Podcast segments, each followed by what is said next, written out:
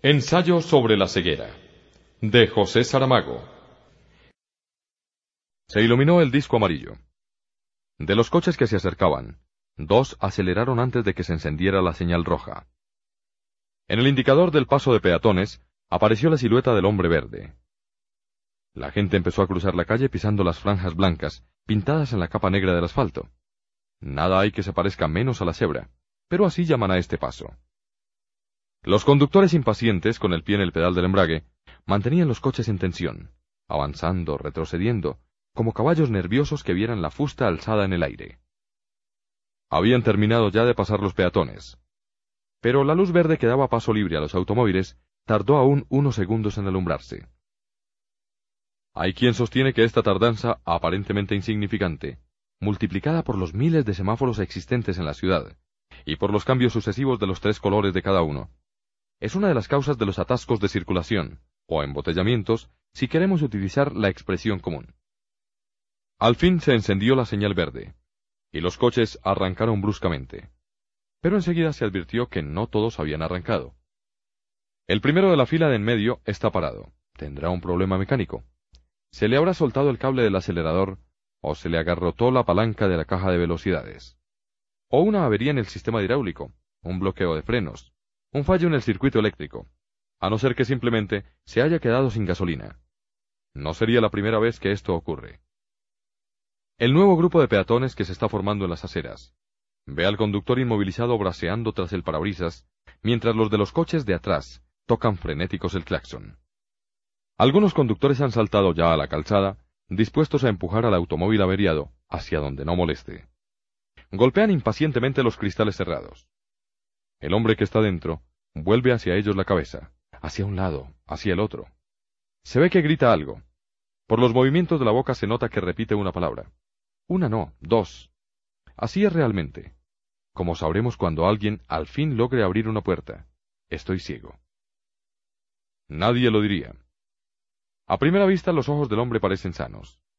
El iris se presenta nítido, luminoso, la esclerótica blanca, compacta como porcelana.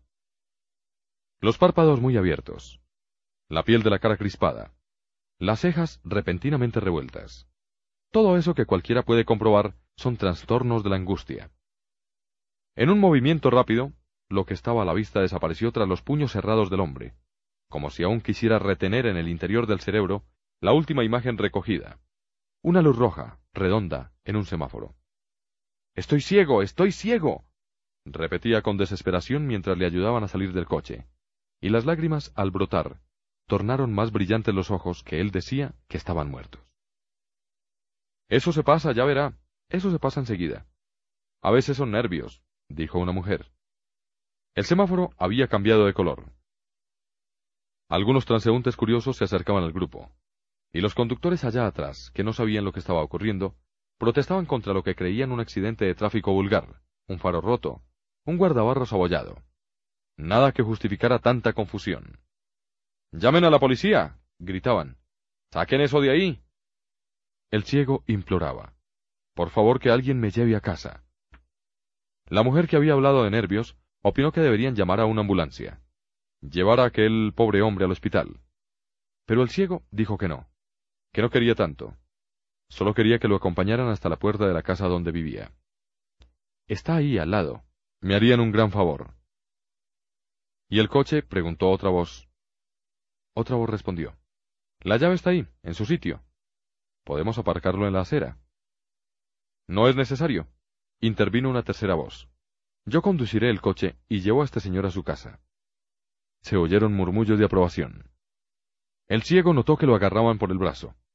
Venga, venga conmigo, decía la misma voz. Lo ayudaron a sentarse en el asiento de al lado del conductor. Le abrocharon el cinturón de seguridad. No veo, no veo, murmuraba el hombre llorando. Dígame dónde vive, pidió el otro. Por las ventanillas del coche acechaban caras voraces, golosas de la novedad. El ciego alzó las manos ante los ojos, las movió. Nada. Es como si estuviera en medio de una niebla espesa. Es como si hubiera caído en un mar de leche. Pero la ceguera no es así, dijo el otro. La ceguera dicen que es negra. Pues yo lo veo todo blanco. A lo mejor tiene razón la mujer. Será cosa de nervios. Los nervios son el diablo. Yo sé muy bien lo que es esto. Una desgracia, sí, una desgracia. Dígame dónde vive, por favor. Al mismo tiempo se oyó que el motor se ponía en marcha. Balbuceando como si la falta de visión hubiera debilitado su memoria, el ciego dio una dirección, luego dijo, No sé cómo voy a agradecérselo. Y el otro respondió, Nada, hombre, no tiene importancia, hoy por ti, mañana por mí. Nadie sabe lo que le espera. Tiene razón. ¿Quién me iba a decir a mí cuando salí esta mañana de casa? Que iba a ocurrirme una desgracia como esta. Le sorprendió que continuaran parados. ¿Por qué no avanzamos? preguntó. El semáforo está en rojo, respondió el otro. Ah, dijo el ciego, y empezó de nuevo a llorar. A partir de ahora no sabrá cuándo el semáforo se pone en rojo. Tal como había dicho el ciego, su casa estaba cerca, pero las aceras estaban todas ocupadas por coches aparcados. No encontraron sitio para estacionar el suyo. Y se vieron obligados a buscar un espacio en una de las calles transversales. Allí la acera era tan estrecha que la puerta del asiento del lado del conductor quedaba a poco más de un palmo de la pared, y el ciego, para no pasar por la angustia de arrastrarse de un asiento al otro, con la palanca del cambio de velocidades, y el volante dificultando sus movimientos, tuvo que salir primero.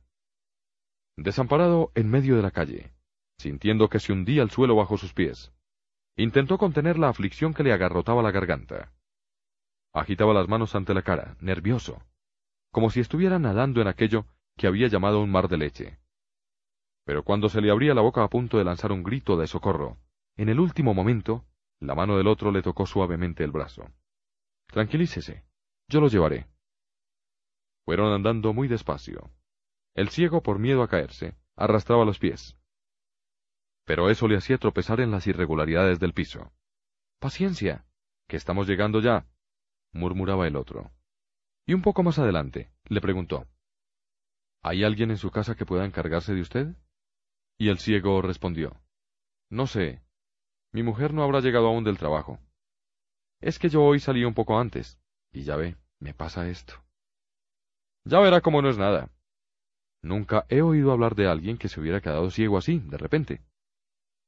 Yo que me sentía tan satisfecho de no usar gafas, nunca las necesité. Pues ya ve. Habían llegado al portal. Dos vecinas miraron curiosas la escena.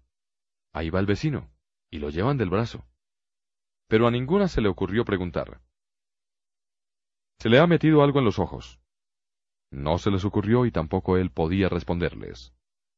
Se me ha metido por los ojos adentro un mar de leche. Ya en casa, el ciego dijo, Muchas gracias. Perdone las molestias, ahora me puedo arreglar yo. ¿Qué va? No, hombre.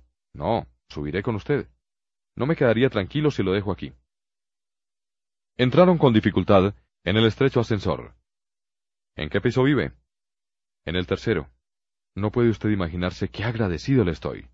Nada, hombre, nada. Hoy por ti, mañana por mí. Sí, tienes razón. Mañana por ti. Se detuvo el ascensor y salieron al descansillo. ¿Quiere que le ayude a abrir la puerta? Gracias. Creo que podré hacerlo yo solo. Sacó del bolsillo unas llaves. Las tanteó una por una, pasando la mano por los dientes de sierra. Dijo, Esta debe de ser. Y palpando la cerradura con la punta de los dedos de la mano izquierda, intentó abrir la puerta. No es esta. Déjeme a mí a ver. Yo le ayudaré. A la tercera tentativa se abrió la puerta. Entonces el ciego preguntó hacia adentro. ¿Estás ahí? Nadie respondió. Y él. Es lo que dije. No ha venido aún. Con los brazos hacia adelante, tanteando, pasó hacia el corredor. Luego se volvió cautelosamente, orientando la cara en la dirección en que pensaba que estaría el otro. ¿Cómo podré agradecérselo? dijo. Me he limitado a hacer lo que era mi deber, se justificó el buen samaritano. No tiene que agradecerme nada, y añadió. ¿Quiere que le ayude a sentarse? ¿Que le haga compañía hasta que llegue su mujer? Tanto celo le pareció de repente sospechoso al ciego. Evidentemente no iba a meter en casa a un desconocido que, en definitiva, bien podría estar tramando en aquel mismo momento cómo iba a reducirlo, atarlo y amordazarlo a él, un pobre ciego indefenso. para luego arramblar con todo lo que encontrara de valor. No es necesario, dijo. No se moleste, ya me las arreglaré. Y mientras hablaba, iba cerrando la puerta lentamente. No es necesario, no es necesario. Suspiró aliviado al oír el ruido del ascensor bajando. Con un gesto maquinal sin recordar el estado en que se hallaba, abrió la mirilla de la puerta y observó hacia el exterior. Al otro lado era como si hubiera un muro blanco. Sentía el contacto del aro metálico en el arco superciliar. Rozaba con las pestañas la minúscula lente, pero no podía ver nada. La blancura insondable lo cubría todo. Sabía que estaba en su casa. La reconocía por el olor, por la atmósfera, por el silencio.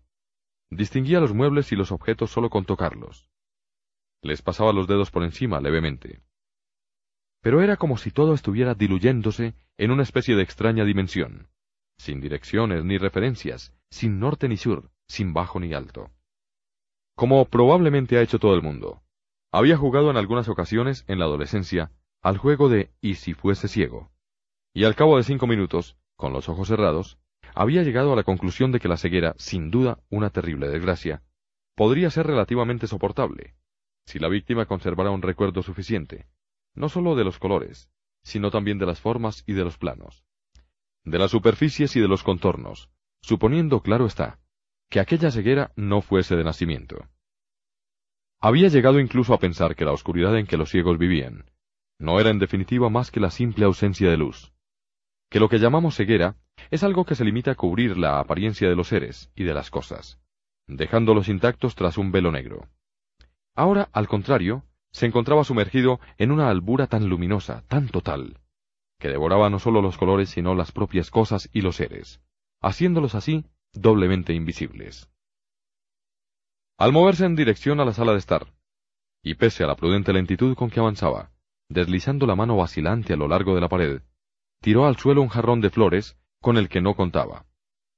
Lo había olvidado, o quizá lo hubiera dejado allí la mujer cuando salió para el trabajo, con intención de colocarlo luego en el sitio adecuado. Se inclinó para evaluar la magnitud del desastre.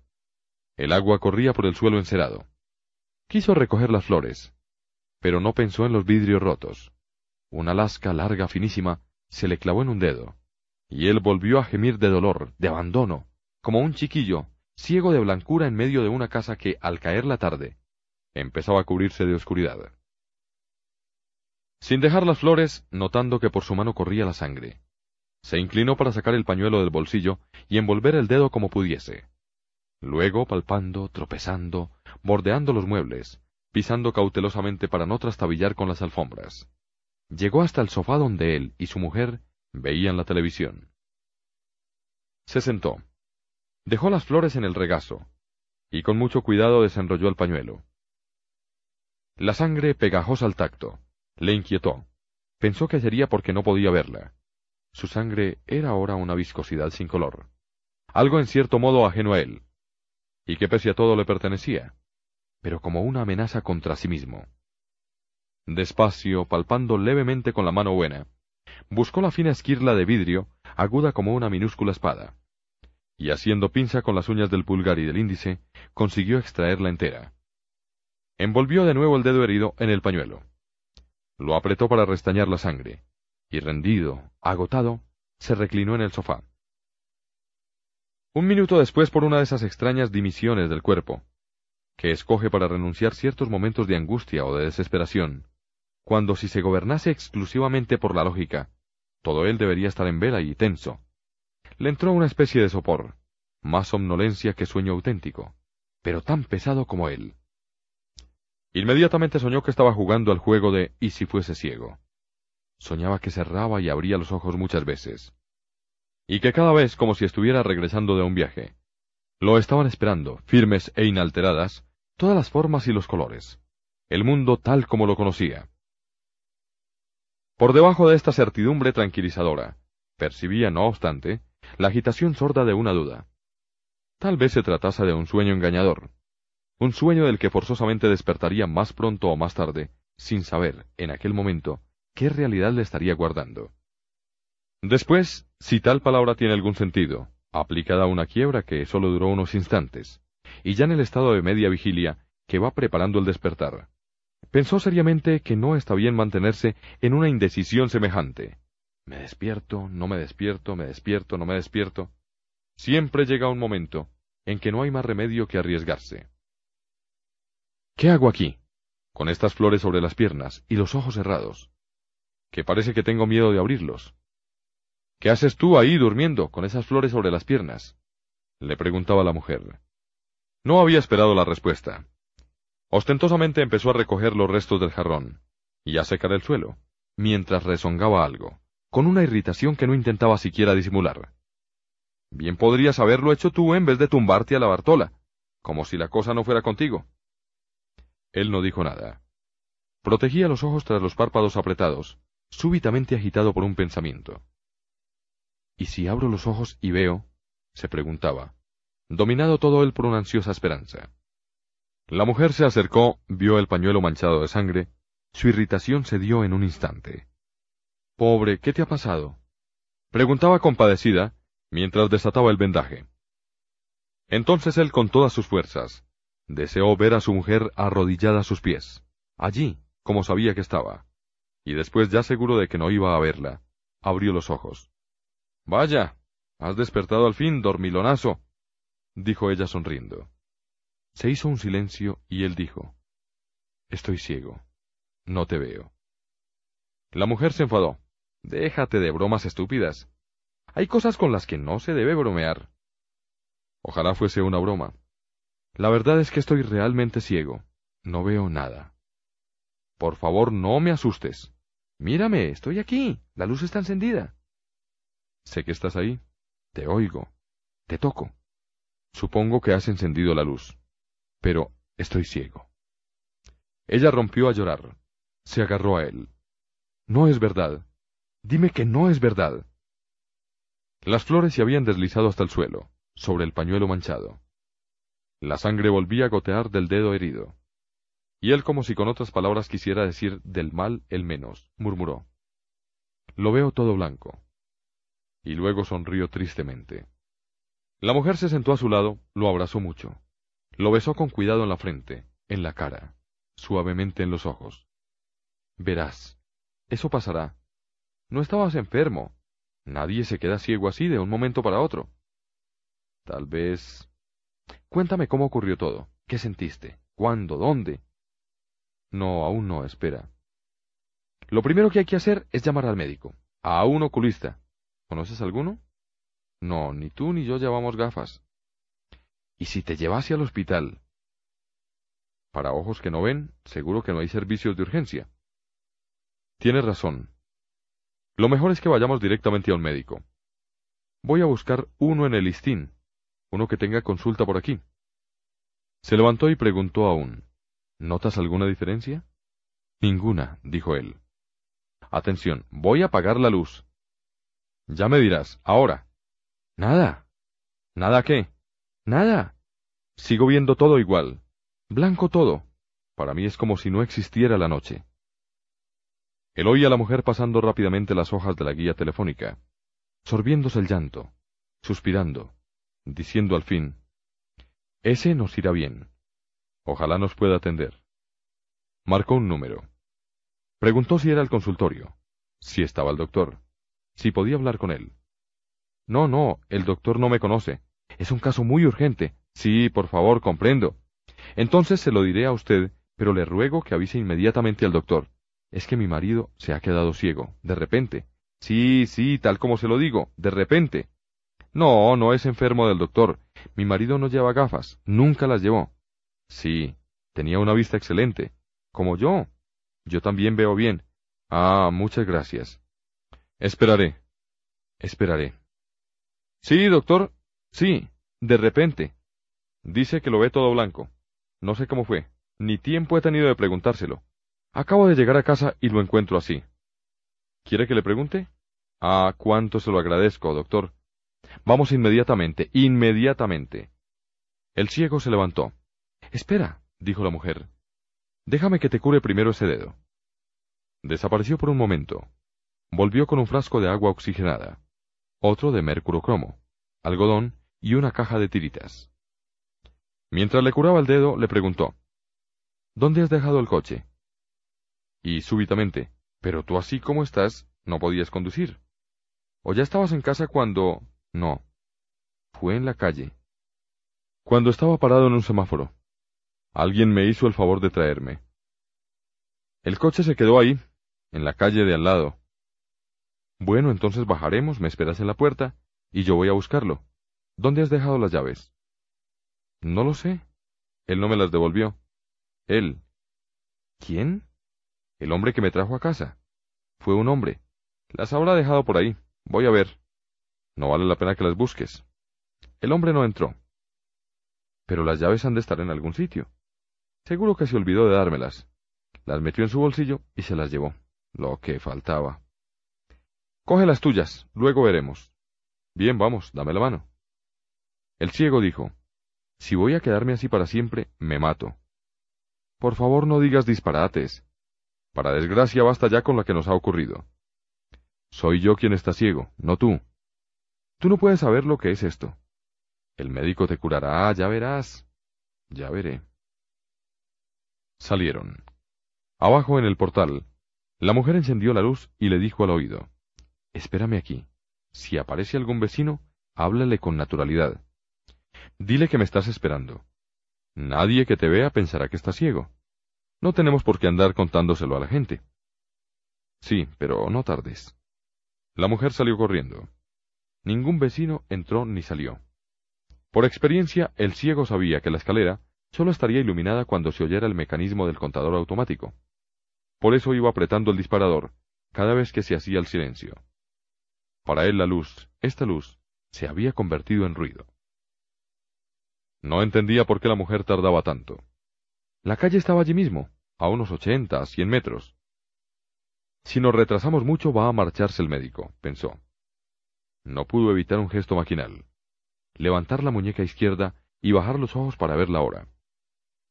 Apretó los labios como si lo traspasara un súbito dolor, y agradeció a la suerte que no hubiera aparecido en aquel momento un vecino, pues allí mismo a la primera palabra que le dirigiese, se habría deshecho en lágrimas.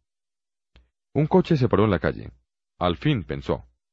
Pero de inmediato le pareció raro el ruido del motor. Eso es diésel. Es un taxi, dijo. Y apretó una vez más el botón de la luz. La mujer acababa de entrar, nerviosa. Tu santo protector, esa alma de Dios se ha llevado al coche. No puede ser. Seguro que no miraste bien. Claro que miré bien. Yo no estoy ciega. Las últimas palabras le salieron sin querer. Me habías dicho que el coche estaba en la calle de al lado. Corrigió. ¿Y no está? O quizá lo dejó en otra calle.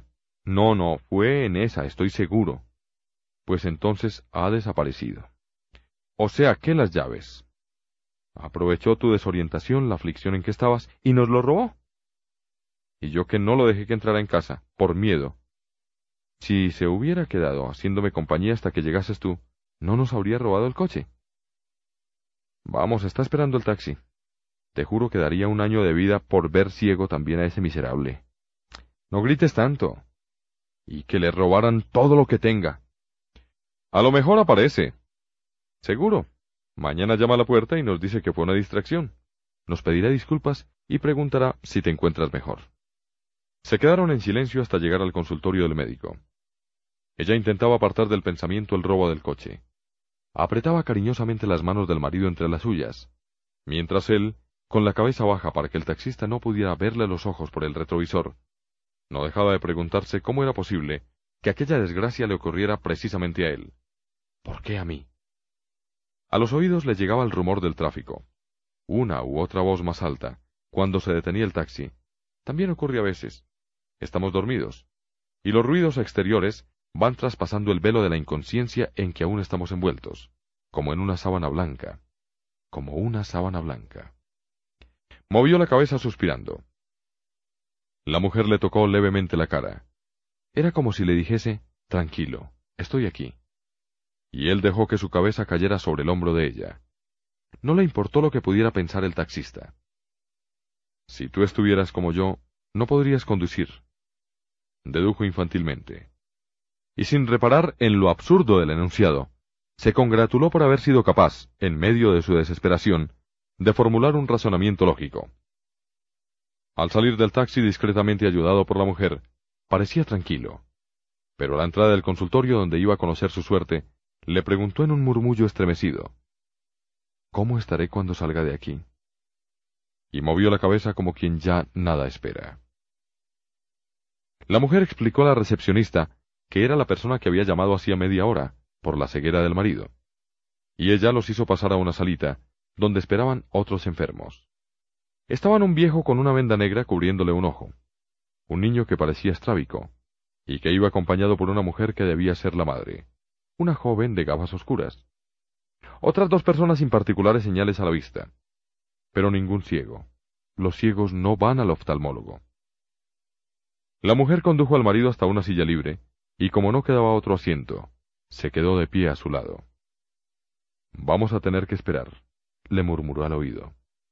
Él se había dado cuenta ya, porque había oído hablar a los que aguardaban. Ahora lo atormentaba una preocupación diferente. Pensaba que cuanto más tardase el médico en examinarlo, más profunda se iría siendo su ceguera, y por lo tanto incurable sin remedio. Se removió en la silla inquieto. Iba a comunicar sus temores a la mujer, pero en aquel momento se abrió la puerta y la enfermera dijo, Pasen ustedes, por favor. Y dirigiéndose a los otros, es orden del doctor. Es un caso urgente. La madre del chico estrábico protestó. El derecho es el derecho.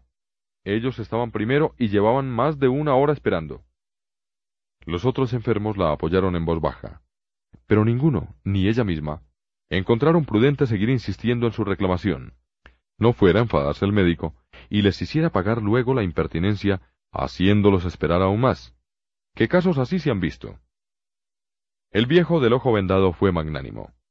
Déjenlo, pobre hombre, que está bastante peor que cualquiera de nosotros. El ciego no lo oyó. Estaban entrando ya en el despacho del médico, y la mujer decía, Gracias, doctor, es que mi marido... y se quedó cortada. En realidad no sabía lo que había ocurrido realmente.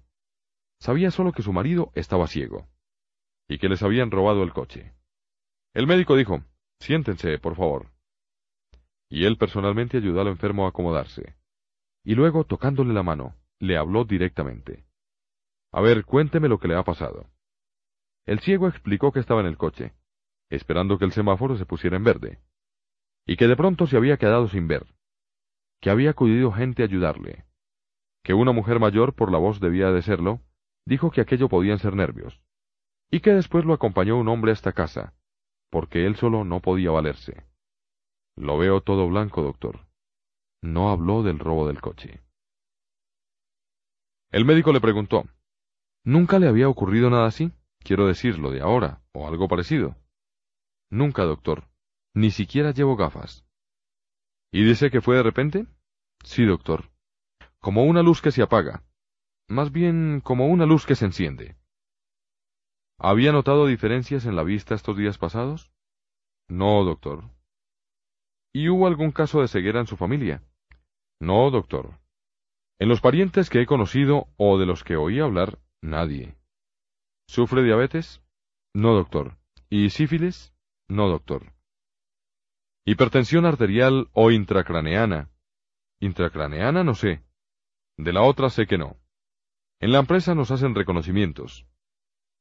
¿Se dio algún golpe fuerte en la cabeza hoy o ayer? No, doctor. ¿Cuántos años tiene? Treinta y ocho. Bueno, vamos a ver esos ojos. El ciego los abrió mucho, como para facilitar el examen.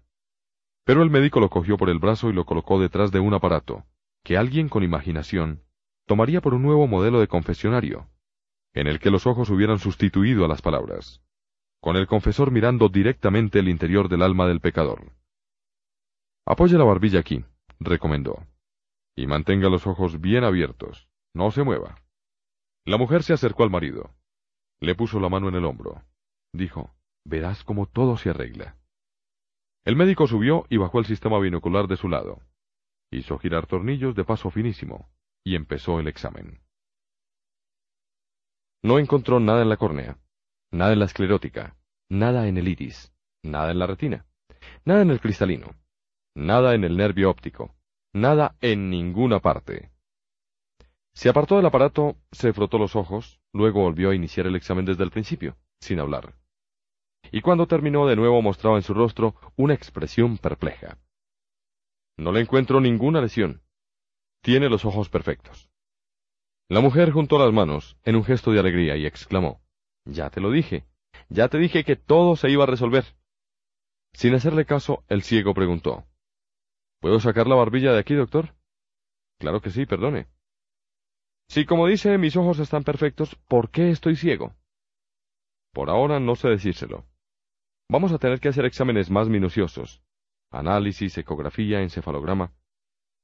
¿Cree que esto tiene algo que ver con el cerebro? Es una posibilidad, pero no lo creo. Sin embargo, doctor, dice usted que en mis ojos no encuentra nada malo. Así es, no veo nada. No entiendo. Lo que quiero decir es que si usted está de hecho ciego, su ceguera en este momento resulta inexplicable. ¿Duda acaso de que yo esté ciego? No, hombre, no. El problema es la rareza del caso. Personalmente, en toda mi vida de médico, nunca vi un caso igual. Y me atrevería incluso a decir que no se ha visto en toda la historia de la oftalmología. ¿Y cree usted que tengo cura? En principio, dado que no encuentro lesión alguna, ni malformaciones congénitas, mi respuesta tendría que ser afirmativa. Pero por lo visto no lo es. Solo por prudencia, solo porque no quiero darle esperanzas que podrían luego resultar carentes de fundamento. Comprendo. Es así. ¿Y tengo que seguir algún tratamiento o tomar alguna medicina? Por ahora no voy a recetarle nada. Sería recetar a ciegas. Esa es una observación apropiada, observó el ciego. El médico hizo como si no hubiera oído. Se aportó del taburete giratorio en el que se había sentado para efectuar la observación, y de pie escribió en una hoja de receta los exámenes y análisis que consideraba necesarios. Le entregó el papel a la mujer. Aquí tiene, señora. Vuelva con su marido cuando tengan los resultados. Y si mientras tanto hay algún cambio, llámeme. La consulta, doctor, páguenla la salida, a la enfermera. Los acompañó hasta la puerta. Musitó una frase dándoles confianza. Algo como, vamos a ver, vamos a ver, es necesario no desesperar. Y cuando se encontró de nuevo solo, entró en el pequeño cuarto de baño anejo, y se quedó mirándose al espejo durante un minuto largo. ¿Qué será eso? murmuró. Luego volvió a la sala de consulta. Llamó a la enfermera. Que entre el siguiente. Aquella noche, el ciego soñó que estaba ciego. Al ofrecerse para ayudar al ciego, el hombre que luego robó el coche no tenía en aquel preciso momento ninguna intención malévola, muy al contrario. Lo que hizo no fue más que obedecer aquellos sentimientos de generosidad y de altruismo que son, como todo el mundo sabe, dos de las mejores características del género humano, que pueden hallarse, incluso, en delincuentes más empedernidos que éste. Un simple ladronzuelo de automóviles sin esperanza de ascenso en su carrera. Explotado por los verdaderos amos del negocio, que son los que se aprovechan de las necesidades de quien es pobre. A fin de cuentas, no es tan grande la diferencia entre ayudar a un ciego para robarle luego, y cuidar a un viejo caduco y baboso, con el ojo puesto en la herencia.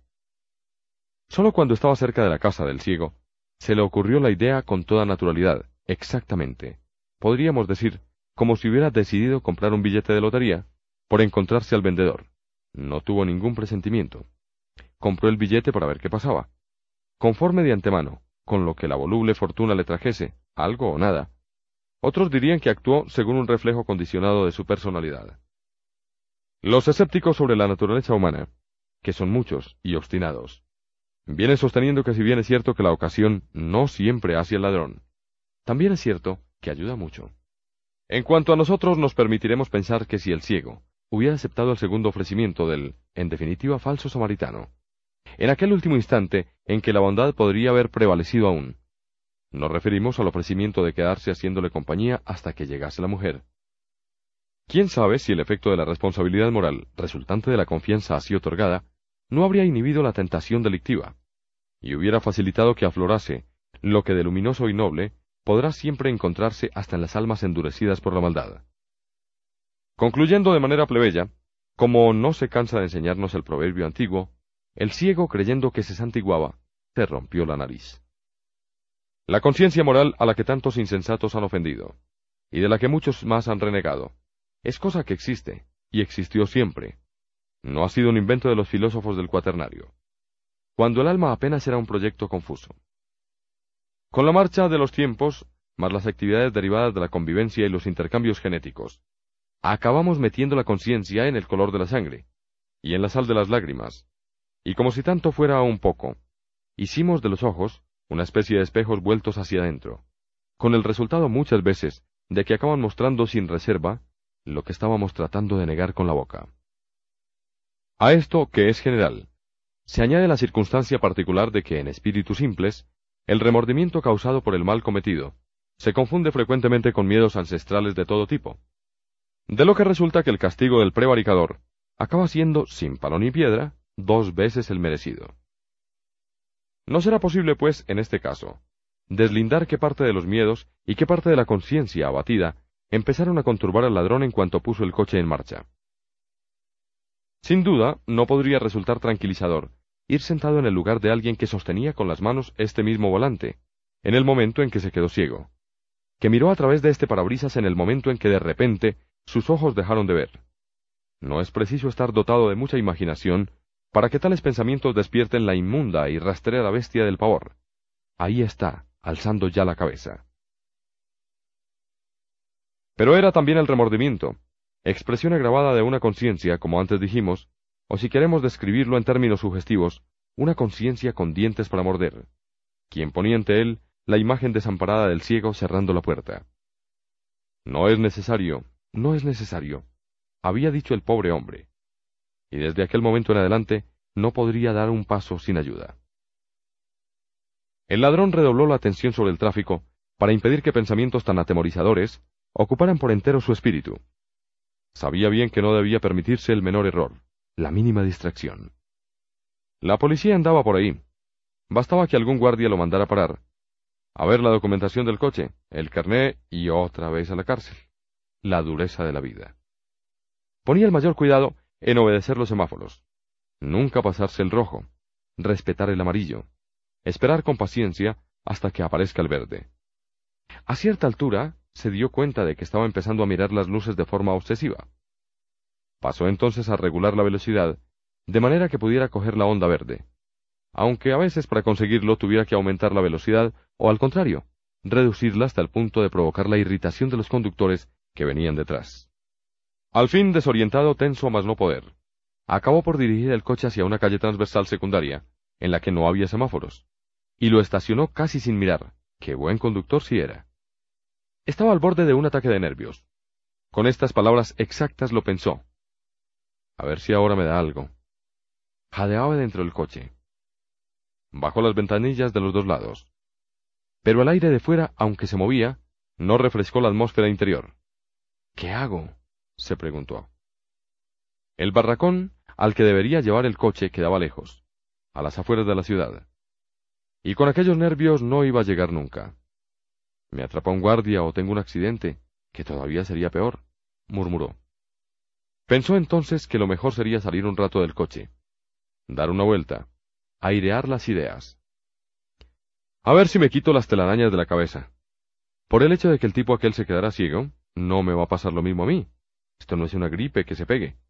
Doy una vuelta a la manzana y se me pasa. Salió. No valía la pena cerrar el coche. Estaría de vuelta en un momento, y se alejó. Aún no habían dado treinta pasos cuando se quedó ciego. En el consultorio el último cliente atendido fue el viejo bondadoso, el que había dicho palabras tan llenas de piedad por aquel pobre hombre que se había quedado ciego de repente. Iba solo para que le dieran la fecha de la operación de catarata en el único ojo que le quedaba, que la venda tapaba una ausencia, y no tenía nada que ver con el caso de ahora. Son cosas que vienen con la edad. Le había dicho el médico tiempo atrás, cuando la catarata esté madura, la quitamos. Luego no va a reconocer el mundo en que vivió, ya verá. Cuando salió el viejo de la venda negra, y la enfermera dijo que no había más pacientes en la sala de espera, el médico cogió la ficha del hombre que se había quedado ciego súbitamente. La leyó una, dos veces.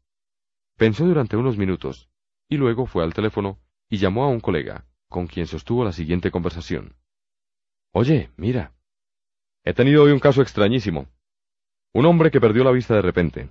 El examen no ha mostrado nada. Ninguna lesión perceptible. ni indicios de malformación de nacimiento. Dice que lo ve todo blanco, con una especie de blancura lechosa, espesa, que se le agarra a los ojos. Estoy intentando expresar del mejor modo posible la descripción que me hizo. Sí, claro que es subjetivo. No, el hombre es joven, treinta y ocho años. ¿Tienes noticia de algún caso semejante? ¿Has leído o oíste hablar de algo así? Ya lo pensaba yo. Por ahora no le veo solución. Para ganar tiempo le mandé que se hiciera unos análisis. Sí, podemos verlo juntos, uno de estos días. Después de cenar voy a echar un vistazo a los libros.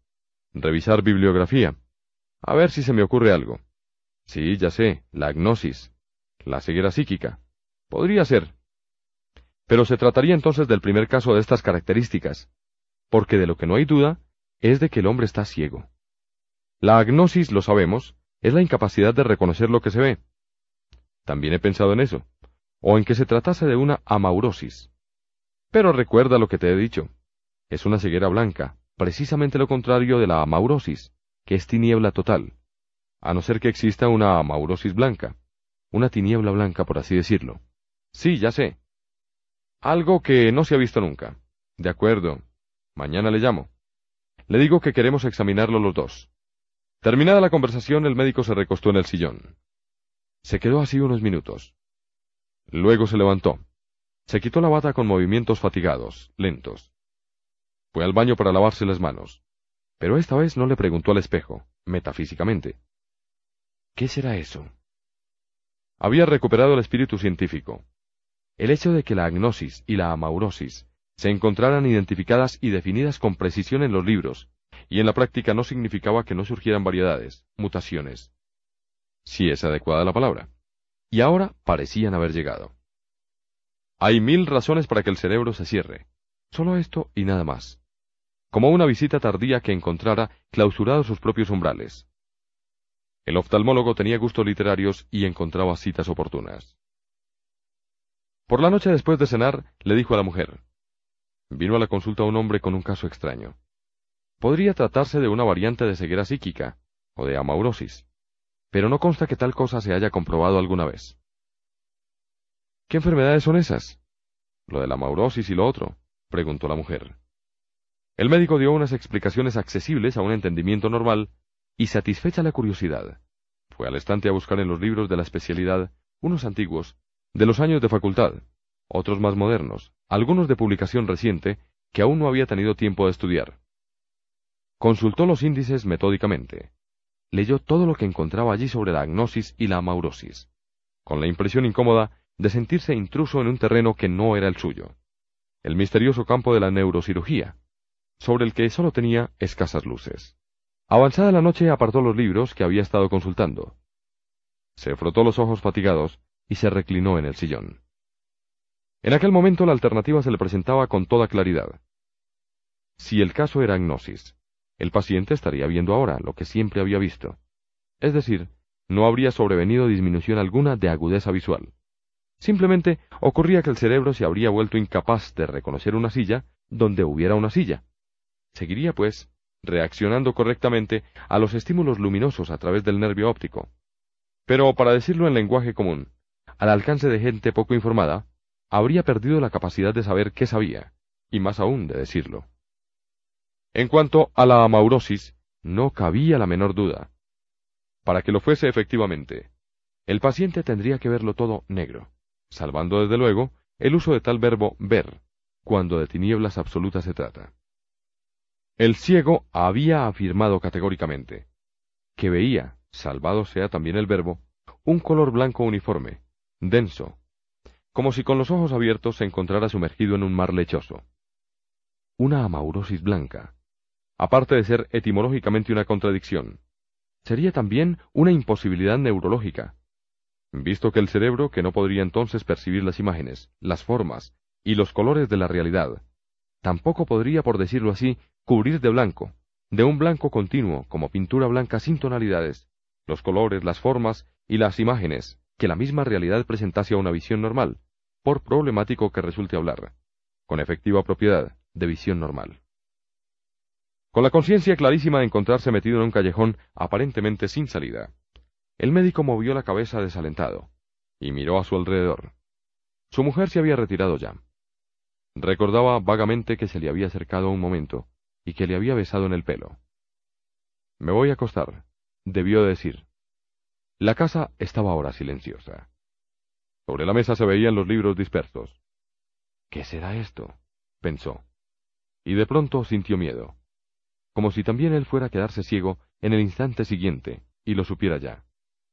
Contuvo la respiración y esperó. No ocurrió nada.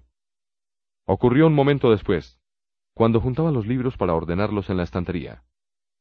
Primero se dio cuenta de que había dejado de verse las manos. Después supo que estaba ciego.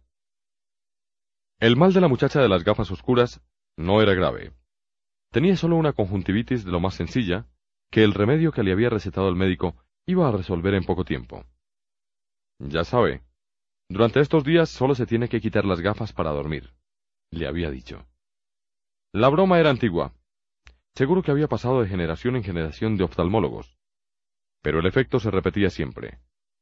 El médico sonreía al decirlo. Sonreía el paciente al oírlo. Y en este caso valía la pena, pues la muchacha tenía bonitos dientes, y sabía cómo mostrarlos. Por natural misantropía, o por excesivas decepciones en la vida, cualquier escéptico común, conocedor de los pormenores de la vida de esta mujer, insinuaría que la belleza de la sonrisa no pasaba de ser artimaña del oficio. Pero sería una afirmación malvada y gratuita, porque aquella sonrisa ya era así en los tiempos, no tan distantes, en los que aquella mujer era una chiquilla, palabra en desuso, cuando el futuro era una carta cerrada, y aún estaba por nacer la curiosidad de abrirla.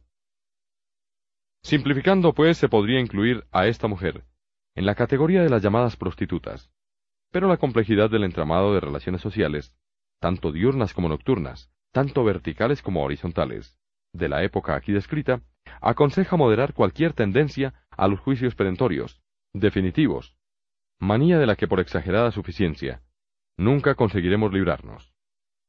Aunque sea evidente lo mucho que de nube hay en Juno, no es lícito obstinarse en confundir con una diosa griega lo que no pasa de ser una vulgar masa de gotas de agua flotando en la atmósfera. Sin duda, esta mujer va a la cama a cambio de dinero, lo que permitiría probablemente, y sin más consideraciones, clasificarla como prostituta.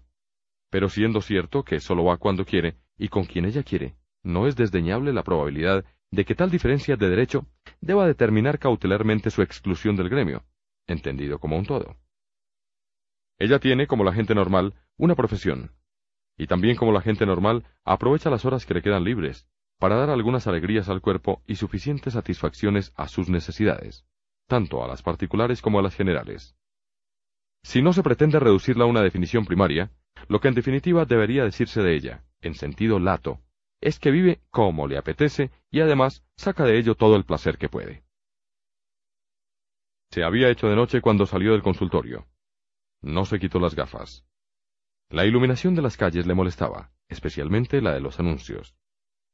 Entró en una farmacia a comprar el colirio que el médico le había recetado. Decidió no darse por aludida cuando el dependiente dijo que es injusto que ciertos ojos anden cubiertos por cristales oscuros. Observación que aparte de impertinente en sí misma, y además expresada por un mancebo de botica, imaginen, venía a contrariar su convicción de que las gafas oscuras le daban un aire embriagador y misterioso, capaz de provocar el interés de los hombres que pasaban, y eventualmente corresponderles, de no darse hoy la circunstancia de que alguien la está esperando, una cita que promete mucho, tanto en lo referente a satisfacciones materiales como a satisfacciones de otro tipo. El hombre con quien iba a verse era un conocido. No le importó que ella le dijera que no podría quitarse las gafas oscuras, aunque el médico no le había dado aún orden al respecto. El caso es que al hombre hasta le hizo gracia. Era una novedad. A la salida de la farmacia la muchacha llamó un taxi. Dio el nombre de un hotel.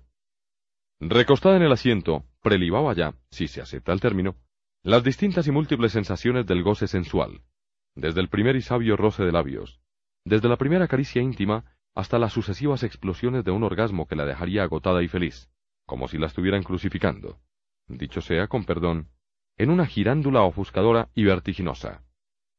Tenemos pues razones para concluir que la chica de las gafas oscuras, si la pareja supo cumplir cabalmente, en tiempo y técnica con su obligación, paga siempre por adelantado y el doble de lo que luego cobra.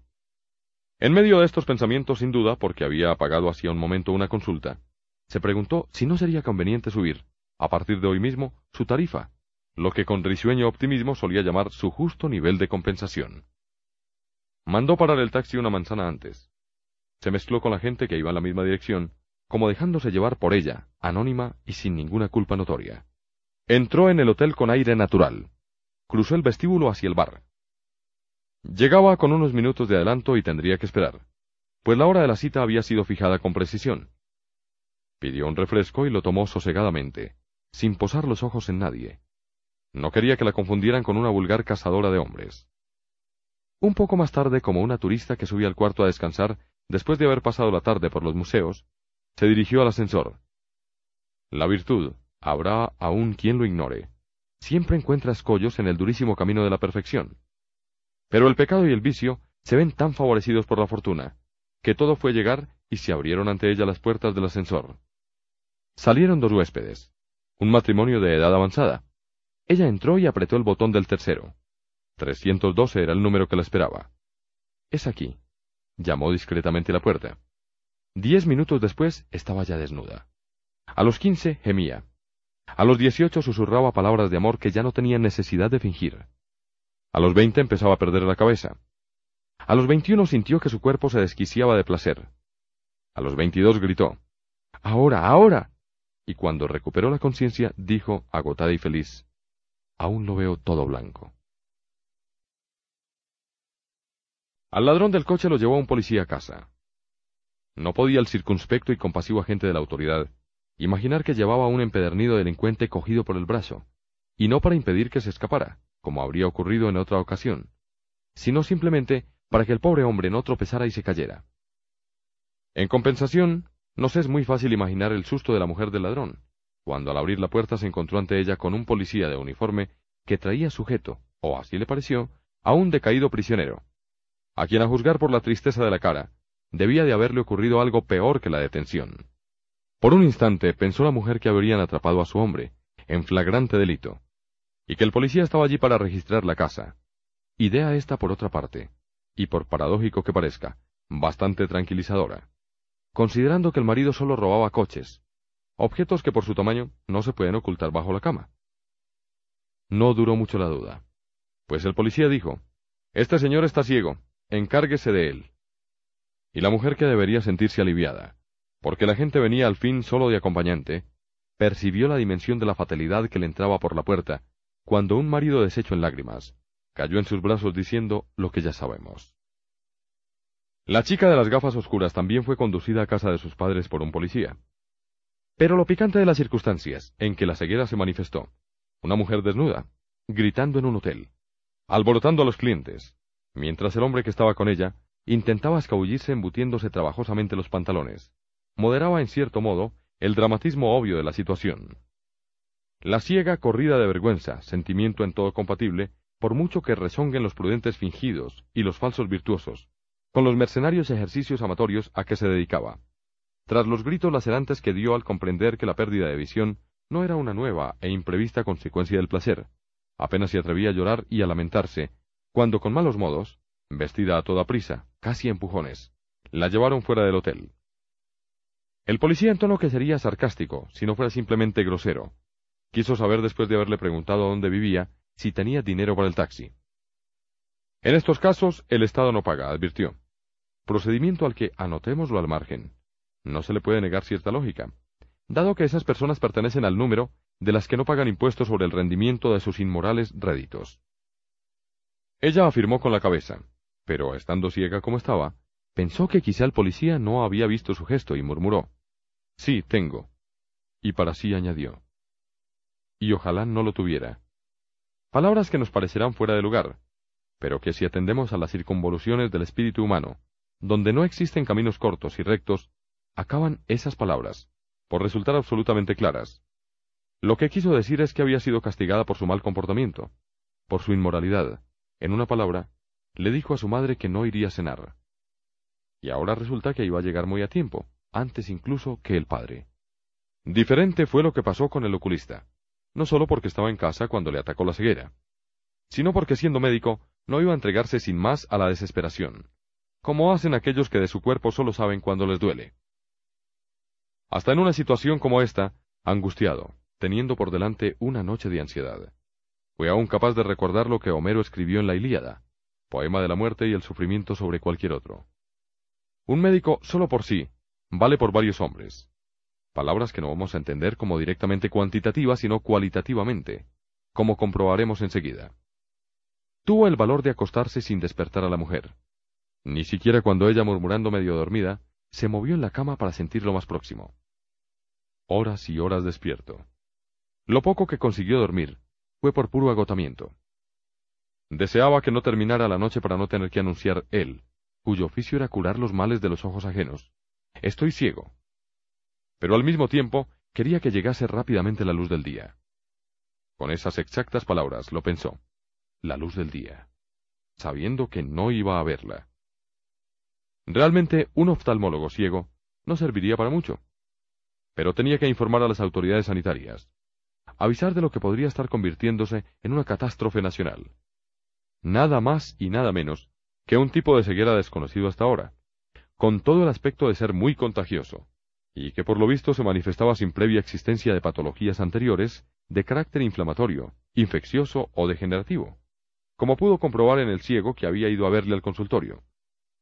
O como en su mismo caso se confirmaría, una miopía leve, un leve astigmatismo, todo tan ligero, que de momento había decidido no usar lentes correctores. Ojos que habían dejado de ver, ojos que estaban totalmente ciegos, pero que se encontraban en perfecto estado, sin la menor lesión, reciente o antigua, de origen o adquirida.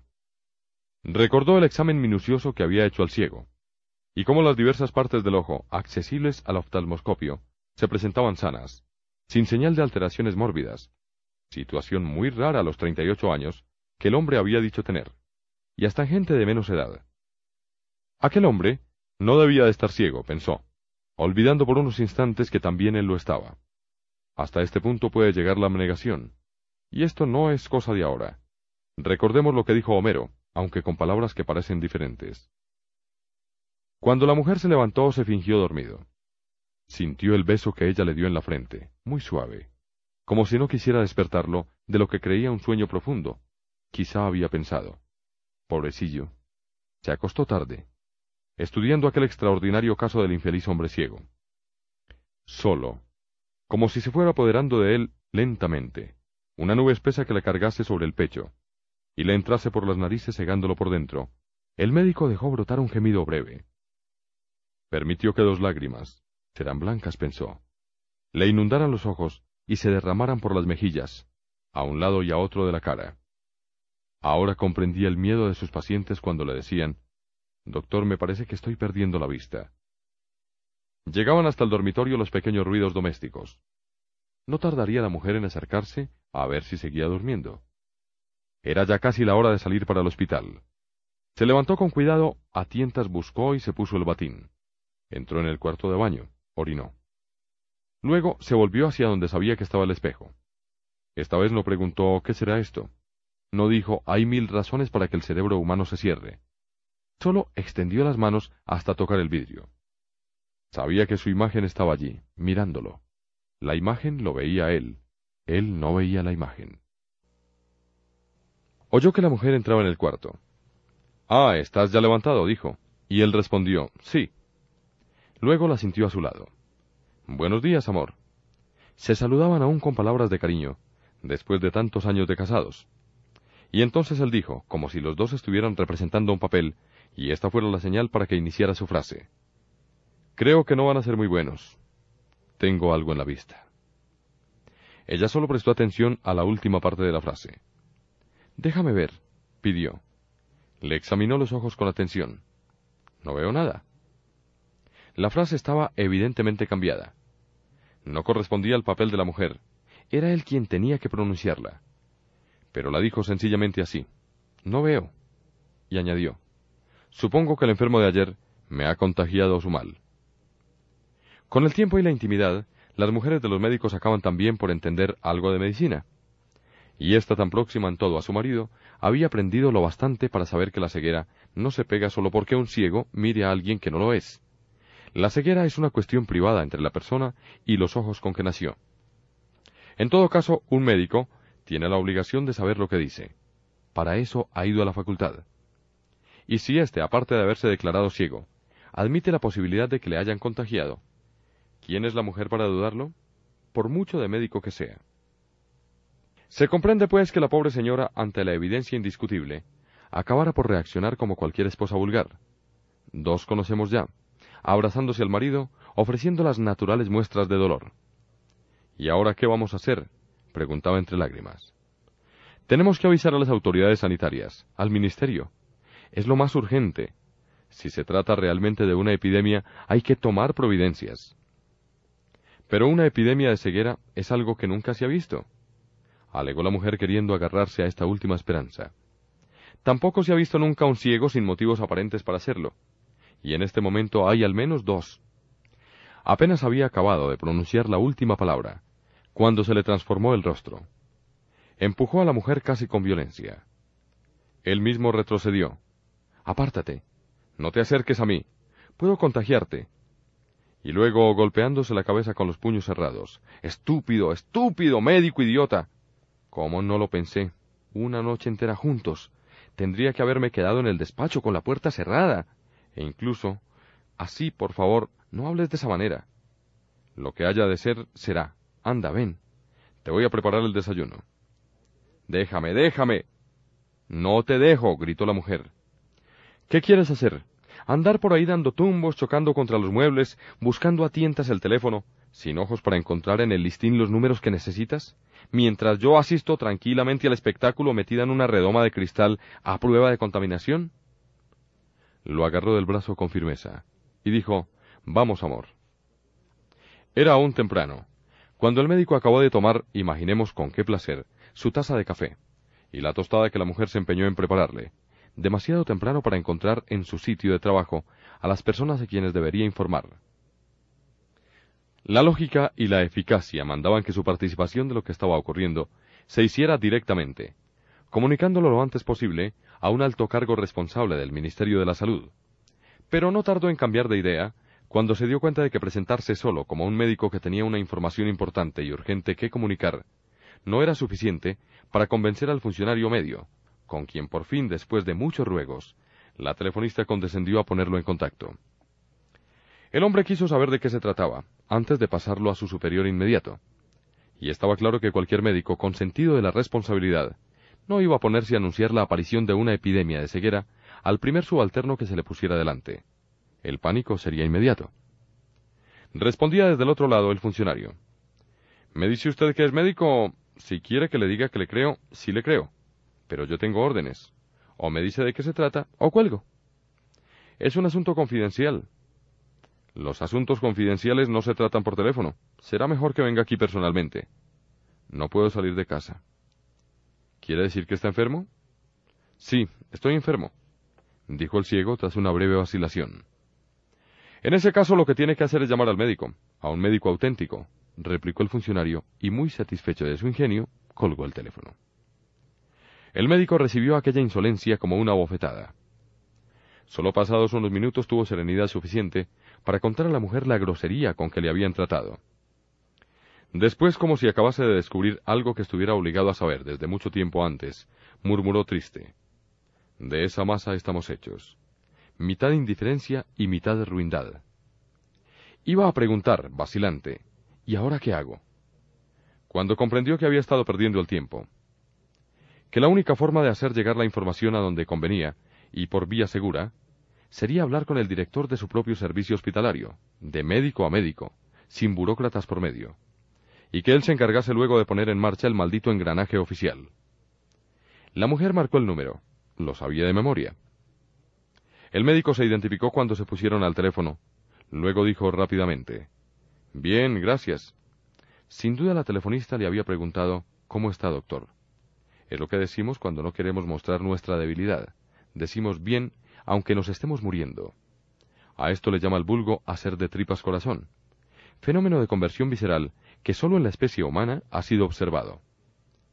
Cuando el director atendió el teléfono, Hola, ¿qué hay? ¿Qué pasa? El médico le preguntó si estaba solo, si no había nadie cerca que pudiera oír. De la telefonista nada había que temer. Tenía más cosas que hacer que escuchar conversaciones sobre oftalmopatías. A ella solo le interesaba la ginecología. El relato del médico fue breve pero completo, sin rodeos, sin palabras de más, sin redundancias, y hecho con una sequedad clínica que teniendo en cuenta la situación, incluso sorprendió al director. ¿Pero realmente está usted ciego? preguntó. Totalmente ciego. En todo caso podría tratarse de una coincidencia.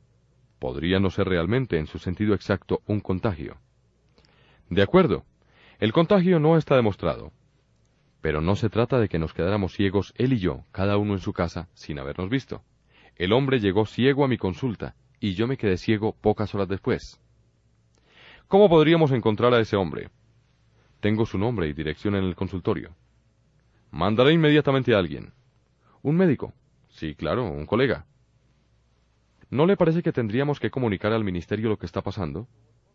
Por ahora me parece prematuro. Piense en la alarma pública que causaría una noticia así. Por todos los diablos. La ceguera no se pega. Tampoco la muerte se pega. Y todos nos morimos. Bien, quédese en casa mientras trato el caso. Luego lo mandaré a buscar. Quiero observarlo. Recuerde que estoy ciego por haber observado a un ciego. No hay seguridad de eso. Hay al menos una buena presunción de causa a efecto. Sin duda. No obstante, es aún demasiado pronto para sacar conclusiones. Dos casos aislados no tienen significación estadística, salvo si somos llamas de dos. Comprendo su estado de ánimo, pero tenemos que defendernos de pesimismos que podrían resultar infundados. Gracias. Volveremos a hablar. Hasta luego. Media hora después el médico, torpemente y con ayuda de la mujer, había acabado de afeitarse. Sonó el teléfono. Era otra vez el director del servicio oftalmológico, pero la voz ahora sonaba distinta. Tenemos aquí a un niño que también se ha quedado ciego de repente. Lo ve todo blanco. La madre dice que estuvo ayer con él en su consultorio. Supongo que es un niño que sufre estrabismo divergente del ojo izquierdo. Sí, no hay duda, es él. Empiezo a estar preocupado. La situación es realmente seria. ¿El ministerio? Sí, claro. Voy a hablar inmediatamente con la dirección. Pasadas unas tres horas, cuando el médico y su mujer estaban comiendo en silencio, él tanteando con el tenedor las tajaditas de carne que ella le había cortado, volvió a sonar el teléfono. La mujer lo atendió. Volvió inmediatamente. Tienes que ir tú. Es del ministerio. Le ayudó a levantarse, lo condujo hasta el despacho y le dio el auricular. La conversación fue rápida. El ministerio quería saber la identidad de los pacientes que habían estado el día anterior en su consultorio. El médico respondió que en sus respectivas fichas clínicas figuraban todos los elementos de identificación, el nombre, la edad, el estado civil, la profesión, el domicilio, y terminó declarándose dispuesto a acompañar a la persona o personas que fuesen a recogerlos. Del otro lado, el tono fue cortante. No lo necesitamos. El teléfono cambió de mano. La voz que salió de él era diferente. Buenas tardes. Habla el ministro en nombre del gobierno. Le agradezco su celo.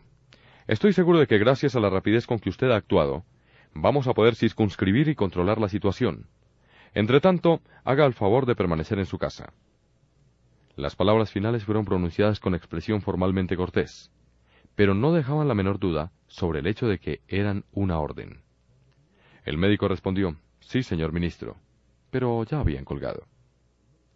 Pocos minutos después, otra voz al teléfono.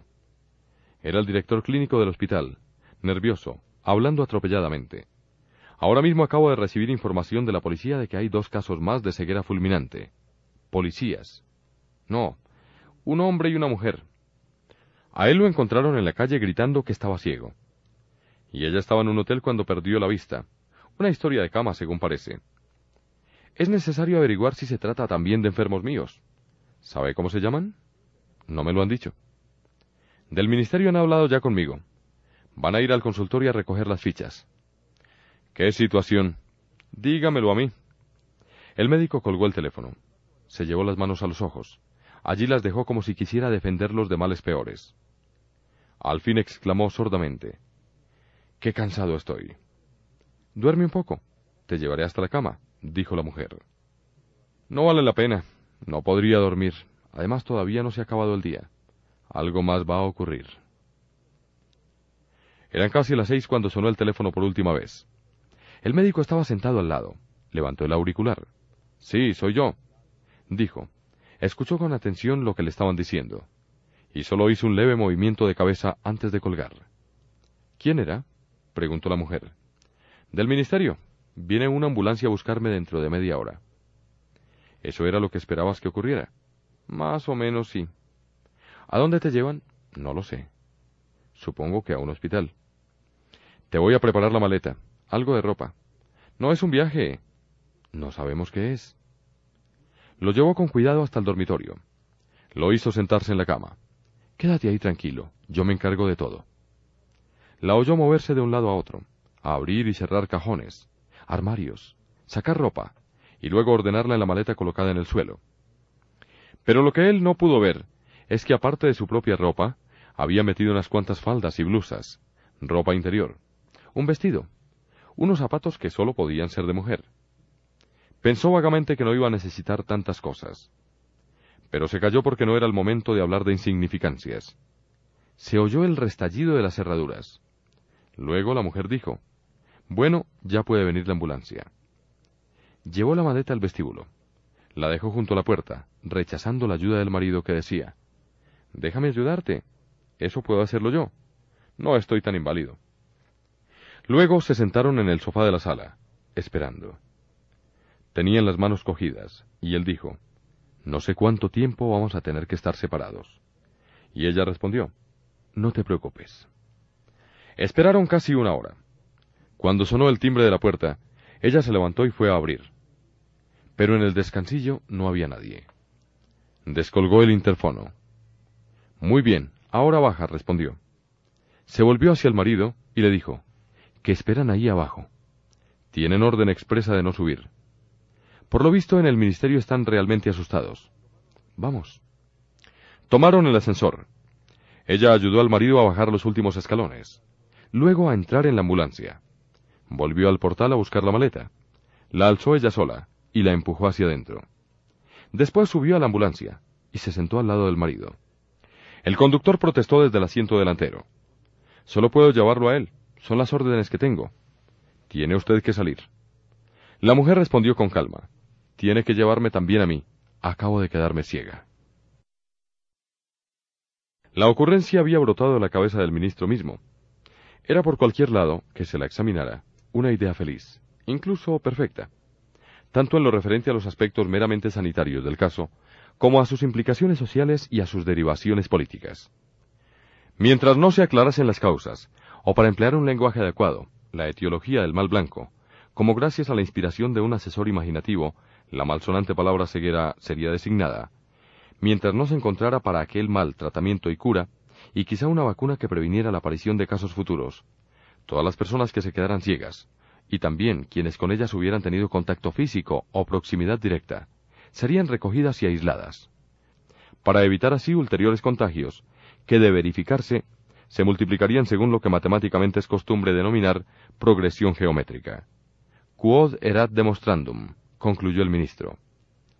En palabras al alcance de todo el mundo se trataba de poner en cuarentena a todas aquellas personas, de acuerdo con la antigua práctica, heredada de los tiempos del cólera y de la fiebre amarilla, cuando los barcos contaminados, o simplemente sospechosos de infección, tenían que permanecer apartados cuarenta días.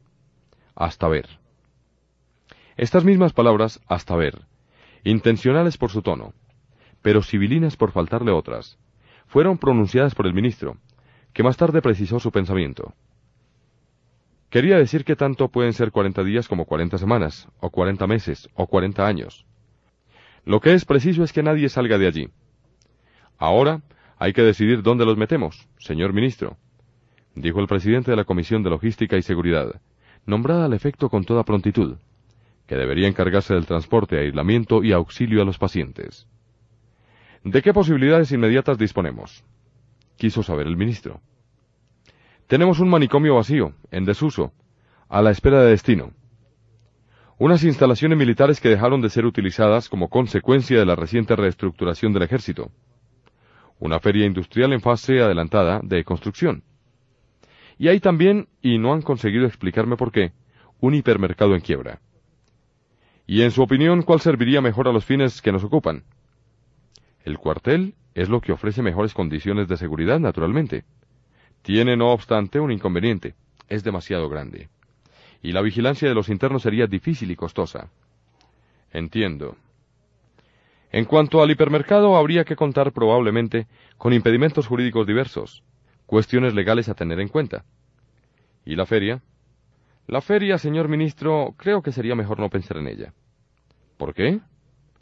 No le gustaría el Ministerio de Industria. Se han invertido allí millones. Queda el manicomio. Sí, señor ministro, el manicomio. Pues el manicomio, sin duda, es el edificio más adecuado. Porque aparte de estar rodeado de una tapia en todo su perímetro, tiene la ventaja de que se compone de dos alas. Una que destinaremos a los ciegos propiamente dichos, y otra para los contaminados. Aparte de un cuerpo central que servirá, por así decir, de tierra de nadie, por donde los que se queden ciegos podrán pasar hasta juntarse a los que ya lo están. Veo un problema. ¿Cuál, señor ministro? Nos veremos obligados a meter allí personal para orientar transferencias y no creo que haya voluntarios. No creo que sea necesario, señor ministro. A ver, explíquese. En caso de que uno de los contaminados se quede ciego, como es natural que ocurra antes o después, los que aún conservan la vista lo echarán de allí de inmediato. Es verdad. Del mismo modo que no permitirán la entrada de un ciego que quisiera cambiar de sitio. Bien pensado. Gracias, señor ministro. Podemos pues poner en marcha el plan. Sí, tiene carta blanca. La comisión actuó con rapidez y eficacia. Antes de que anocheciera ya habían sido recogidos todos los ciegos de que había noticia. Y también cierto número de posibles contagiados, al menos aquellos a quienes fue posible identificar y localizar en una rápida operación de rastreo, ejercida sobre todo en los medios familiares y profesionales de los afectados por la pérdida de visión. Los primeros en ser trasladados al manicomio desocupado fueron el médico y su mujer. Había soldados de vigilancia. Se abrió el portalón para que los ciegos pasaran y luego fue cerrado de inmediato. Sirviendo de pasamanos, una gruesa cuerda iba del portón de entrada a la puerta principal del edificio. Sigan un poco hacia la derecha. Ahí hay una cuerda. Agárrenla y síganla siempre hacia adelante, hacia adelante, hasta los escalones. Los escalones son seis, advirtió un sargento. Ya en el interior la cuerda se bifurcaba, una hacia la izquierda, otra hacia la derecha. El sargento gritó Atención. Su lado es el derecho. Al tiempo que arrastraba la maleta, la mujer guiaba al marido hacia la sala más próxima a la entrada. Era amplia como una enfermería antigua, con dos filas de camas pintadas de un gris ceniciento, pero ya con la pintura descascarillada. Las mantas, las sábanas y las colchas eran del mismo color. La mujer llevó al marido al fondo de la sala. Lo hizo sentarse en una de las camas y le dijo, No salgas de aquí. Voy a ver cómo es esto. Había más salas, corredores largos y estrechos, gabinetes que habrían servido como despachos de los médicos, letrinas empercudidas, una cocina que conservaba aún el hedor de mala comida, un enorme refectorio con mesas forradas de zinc, tres celdas acolchadas hasta la altura de dos metros y cubiertas de láminas de corcho a partir de ahí. Detrás del edificio había un cercado abandonado, un jardín con árboles descuidados, los troncos parecían desollados. Se encontraba basura por todas partes. La mujer del médico volvió hacia adentro. En un armario medio abierto encontró camisas de fuerza. Cuando llegó junto al marido le preguntó, ¿A que no eres capaz de imaginar a dónde nos han traído? No, iba a añadir. A un manicomio. Pero él se le adelantó. Tú no estás ciega. No puedo permitir que te quedes aquí. Sí, tienes razón. No estoy ciega. Voy a pedirles que te lleven a casa. Les diré que los engañaste para quedarte conmigo. No vale la pena. Desde donde están no te oyen. Y aunque te oyeran, no te harían caso. Pero tú puedes ver. Por ahora lo más probable es que me quede también ciega un día de estos, o dentro de un minuto. Vete, por favor. No insistas. Además estoy segura de que los soldados no me dejarán poner un pie afuera. No te puedo obligar, no, amor mío, no puedes. Me quedo aquí para ayudarte y para ayudar a los que vengan. Pero no les digas que yo veo. ¿Qué otros? No creerás que vamos a ser los únicos. Esto es una locura. Debe serlo. Estamos en un manicomio. Los otros llegaron juntos. Los habían recogido en sus casas, uno tras otro. El del automóvil fue el primero, el ladrón que lo robó, la chica de las gafas oscuras, el niño estrábico. Ese no, a ese lo fueron a buscar al hospital al que su madre lo había llevado. La madre no venía con él. No había tenido la astucia de la mujer del médico, decir que estaba ciega sin estarlo. Es una mujer sencilla, incapaz de mentir, ni siquiera en su beneficio. Entraron en la sala tropezando, tanteando el aire. Aquí no había cuerda que los guiase. Tendrían que ir aprendiendo a costa de su dolor. El niño lloraba. Llamaba a su madre. Y era la chica de las gafas oscuras la que intentaba sosegarlo. Ya viene, ya viene, le decía. Y como llevaba las gafas oscuras, tanto podía estar ciega como no. Los otros movían los ojos a un lado y a otro, y nada veían. Mientras que ella con aquellas gafas, solo porque decía ya viene, ya viene, era como si estuviera viendo entrar por la puerta a la madre desesperada. La mujer del médico acercó la boca al oído del marido y susurró. Han entrado cuatro, una mujer, dos hombres y un niño. ¿Qué aspecto tienen los hombres? preguntó el médico en voz baja. Ella los fue describiendo. Y él, a ese no lo conozco. El otro, por lo que dices, tiene todo el aire de ser el ciego que fue a la consulta. El pequeño tiene estrabismo, y la mujer que lleva gafas de sol Parece bonita. Estuvieron allí los dos. A causa del ruido que hacían buscando un sitio donde sentirse seguros, los ciegos no oyeron ese intercambio de palabras. Pensarían que no había allí otros como ellos. Y no hacía tanto tiempo que habían perdido la vista, como para que se les avivase el sentido del oído por encima de lo normal. Por fin, como si hubiesen llegado a la conclusión de que no valía la pena cambiar lo seguro por lo dudoso, se sentó cada uno en la cama con la que habían tropezado. Los dos hombres estaban muy cerca, pero no lo sabían. La chica en voz baja continuaba consolando al niño. No llores. Ya verás cómo tu madre no tarda. Se hizo luego un silencio. Y entonces la mujer del médico dijo de modo que se oyera desde el fondo de la sala donde estaba la puerta. Aquí estamos dos personas más. ¿Cuántos son ustedes? La voz inesperada sobresaltó a los recién llegados. Pero los dos hombres continuaron callados. Quien respondió fue la joven. Creo que somos cuatro. Estamos este niño y yo. ¿Quién más? ¿Por qué no hablan los otros? Preguntó la mujer del médico. Estoy yo, murmuró, como si le costase pronunciar las palabras una voz de hombre. Y yo, rezongó a su vez contrariada otra voz masculina. La mujer del médico dijo para sí, se comportan como si temieran darse a conocer el uno al otro. Los veía crispados, tensos, el cuello en alto como si olfateasen algo. Pero curiosamente las expresiones eran semejantes. Una mezcla de amenaza y de miedo. Pero el miedo de uno no era el mismo que el miedo del otro. Como tampoco lo eran las amenazas. ¿Qué habrá entre ellos? pensó. En aquel mismo instante se oyó una voz fuerte y seca de alguien, por el tono, habituado a dar órdenes.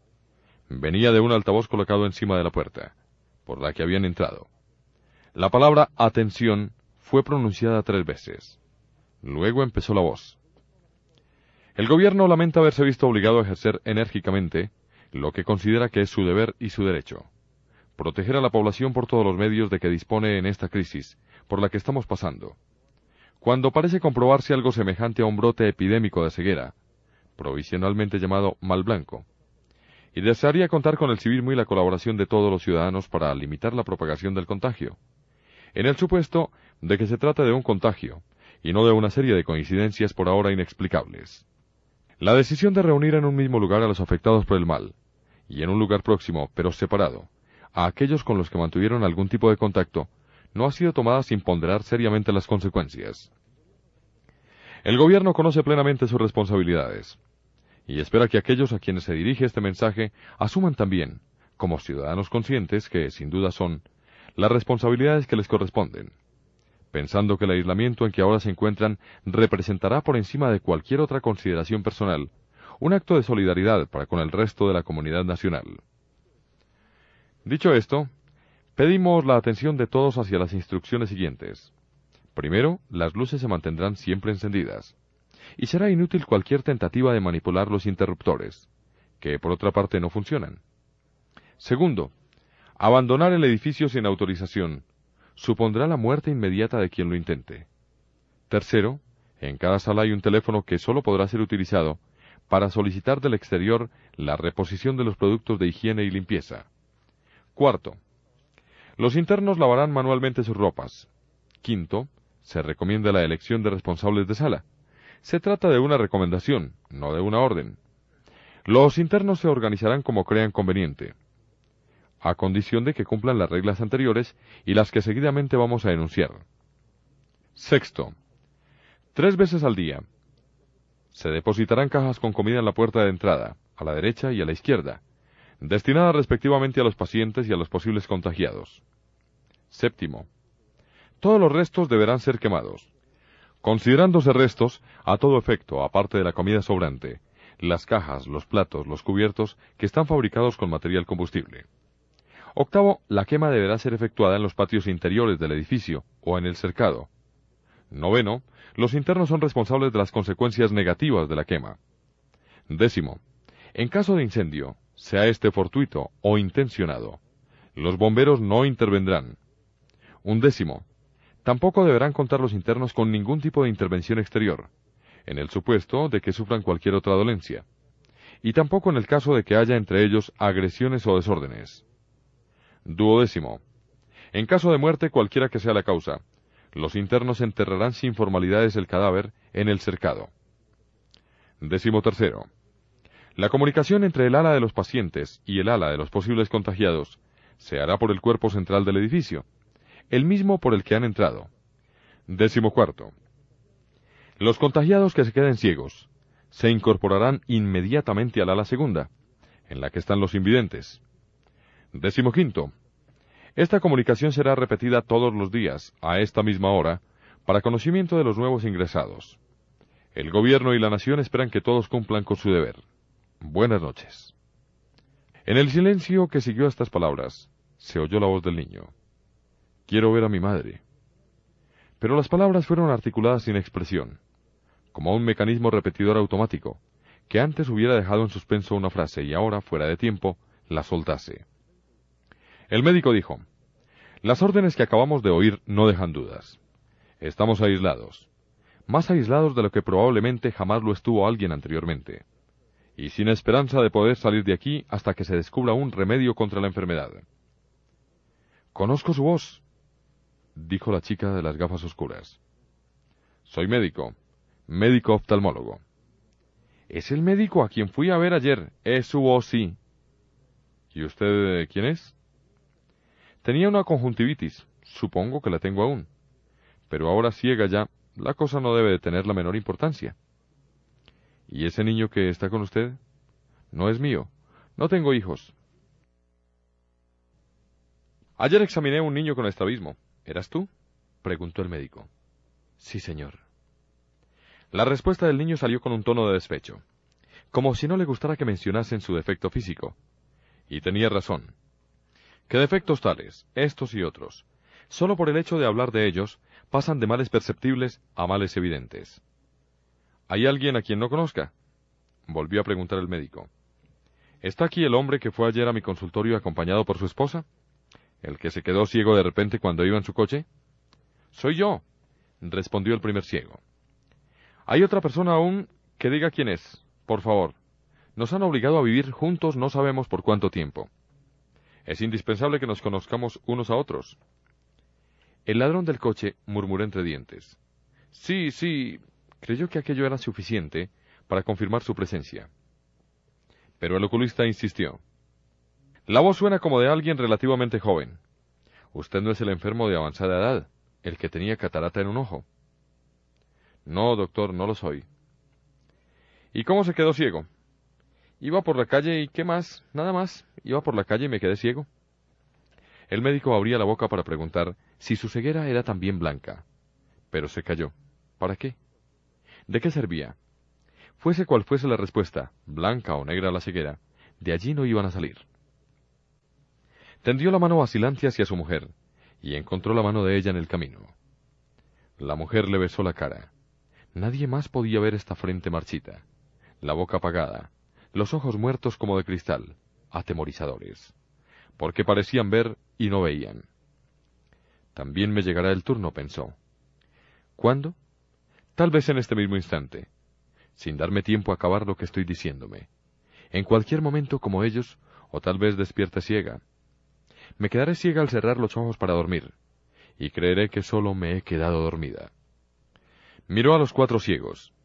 Estaban sentados en las camas, y a sus pies estaba el poco bagaje que habían podido llevarse. El niño con su mochila escolar. Los otros con las maletas, pequeñas, como si fueran para un fin de semana. La chica de las gafas oscuras conversaba en voz baja con el niño. En la fila del otro lado, próximos los dos, solo una cama vacía en medio. El primer ciego y el ladrón del coche se enfrentaban sin saberlo. El médico dijo, Hemos oído las órdenes. Pase lo que pase, sabemos una cosa. Nadie va a venir a ayudarnos. Por eso sería conveniente que nos empezásemos a organizar ya. Porque no pasará mucho tiempo antes de que esta sala se llene de gente, esta y las otras. ¿Cómo sabe que hay otras salas? preguntó la muchacha. Anduvimos un poco por ahí antes de instalarnos en esta, que era la que quedaba más cerca de la puerta de entrada. Explicó la mujer del médico mientras apretaba el brazo del marido, recomendándole prudencia. Dijo la muchacha. Lo mejor sería que usted, doctor, fuera el responsable. Al fin y al cabo es médico. ¿Y para qué sirvió un médico sin ojos y sin medicinas? Tiene la autoridad. La mujer del médico sonrió. Creo que tendrías que aceptar, si los demás están de acuerdo, claro. Yo no creo que sea una buena idea. ¿Por qué? Por ahora solo somos seis. Pero mañana seguro seremos más. Todos los días llegará gente. Sería apostar por lo imposible, figurarse que iban a estar dispuestos a aceptar una autoridad que no han elegido. Y que además, nada les puede dar a cambio de su acatamiento. Eso suponiendo que reconocieran una autoridad y una reglamentación. Entonces va a ser difícil vivir aquí. Tendremos mucha suerte si solo es difícil. La chica de las gafas oscuras dijo, Mi intención era buena, pero realmente el doctor tiene razón. Aquí cada uno va a tirar por su lado. Fuera porque se sintió movido por estas palabras, o porque ya no pudo aguantar más la furia, uno de los hombres se puso en pie bruscamente. Este tipo es el que tiene la culpa de nuestra desgracia. Si tuviera ojos acababa con él ahora mismo. Vociferó apuntando hacia el lugar en el que creía que estaba el otro. El desvío no era grande. Pero lo dramático del gesto resultó cómico, porque el dedo acusador, tenso, indicaba hacia una mesita de noche. Calma, dijo el médico. En una epidemia no hay culpables. Todos son víctimas. Si yo no hubiera sido la buena persona que fui, si no le hubiera ayudado a llegar a su casa, aún tendría mis benditos ojos. ¿Quién es usted? preguntó el médico. Pero el acusador no respondió, y ya parecía contrariado por haber hablado. Entonces se oyó la voz del otro. Me llevó a casa, es verdad, pero luego se aprovechó de mi estado para robarme el coche. No es verdad. Yo no robé nada. Lo robó, sí señor, lo robó.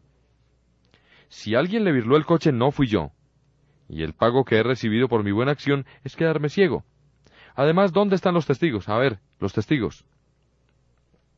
La discusión no resuelve nada, dijo la mujer del médico.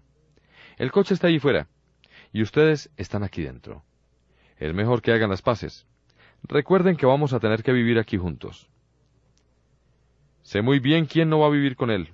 Ustedes hagan lo que les da la gana pero yo me voy a otra sala. No me quedo aquí con un bribón como este, capaz de robarle a un ciego. Se queja de que por mi culpa se quedó ciego. Pues eso demuestra que todavía hay justicia en el mundo. Cogió la maleta, y arrastrando los pies para no tropezar, tanteando con la mano libre, salió al pasillo que separaba las dos filas de camas. ¿Dónde están las otras salas? preguntó, pero no llegó a oír la respuesta, si es que alguien se la dio porque de repente le cayó encima una confusión de brazos y piernas. El ladrón del coche cumplía como podía su amenaza de desquite contra el causante de sus males. Uno abajo, otro encima. Rodaron por aquel apretado espacio, mientras de nuevo asustado el niño estrábico volvía a llorar y a llamar a su madre. La mujer del médico tomó al marido por el brazo. Sabía que sola no iba a poder acabar con la pelea, y lo llevó por el corredor hasta el lugar donde se debatían jadeantes los furiosos combatientes guió las manos del marido. Ella personalmente se encargó del ciego que estaba más cerca, y así con gran esfuerzo consiguieron separarlos. Se están comportando ustedes estúpidamente, gritó el médico.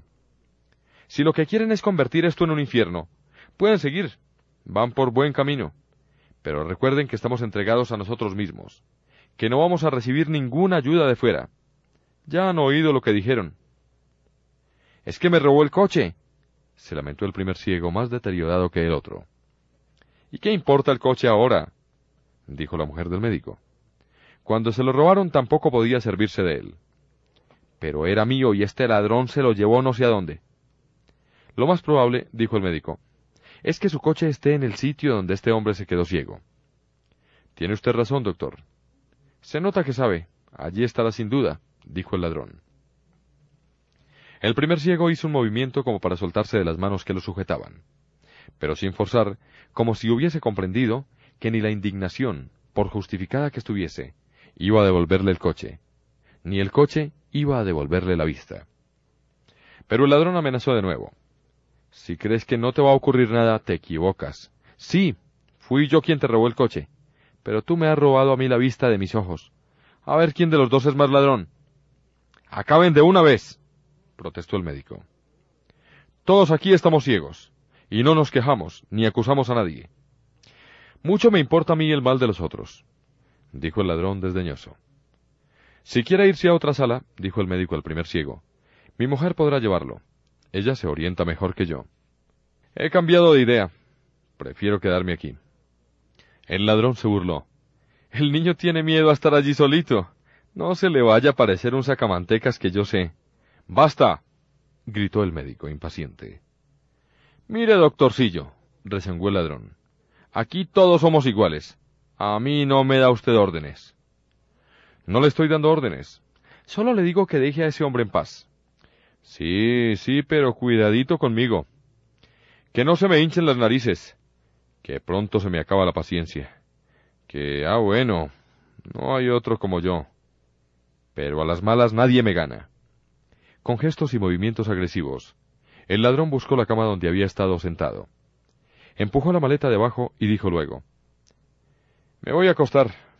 Y por el tono fue como si dijese, vuélvanse, que me voy a desnudar. La chica de las gafas oscuras le dijo al niño estrábico, Tú también tienes que meterte en cama. Ponte aquí, a este lado.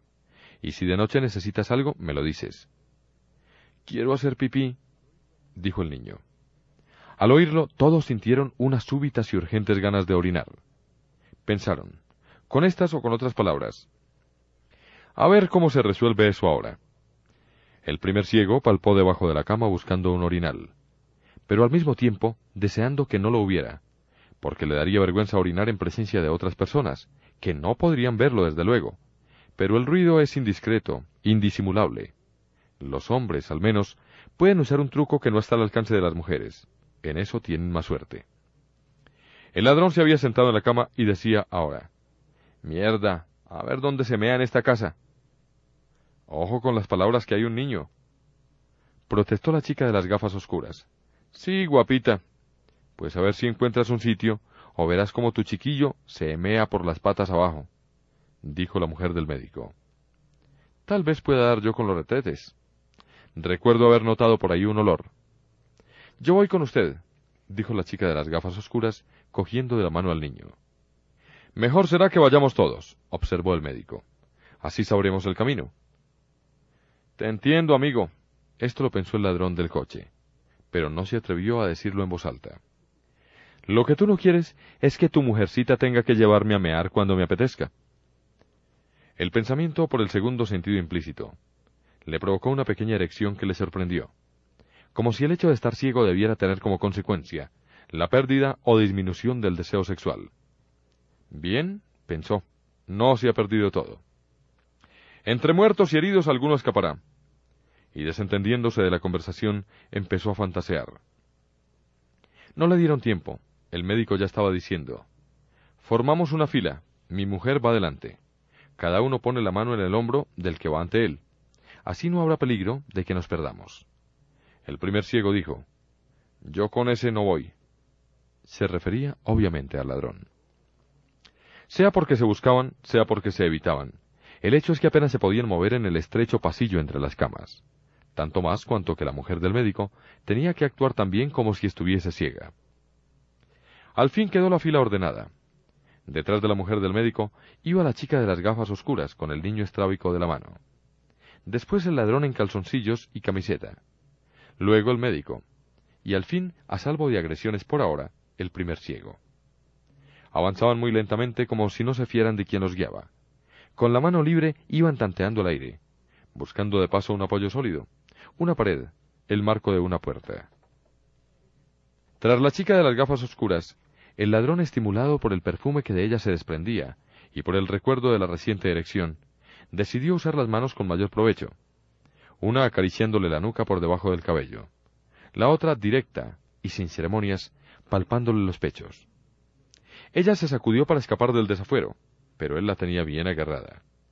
Entonces la muchacha soltó una patada hacia atrás como una cos. El tacón del zapato, fino como un estilete, se clavó en el muslo desnudo del ladrón, que soltó un grito de sorpresa y de dolor.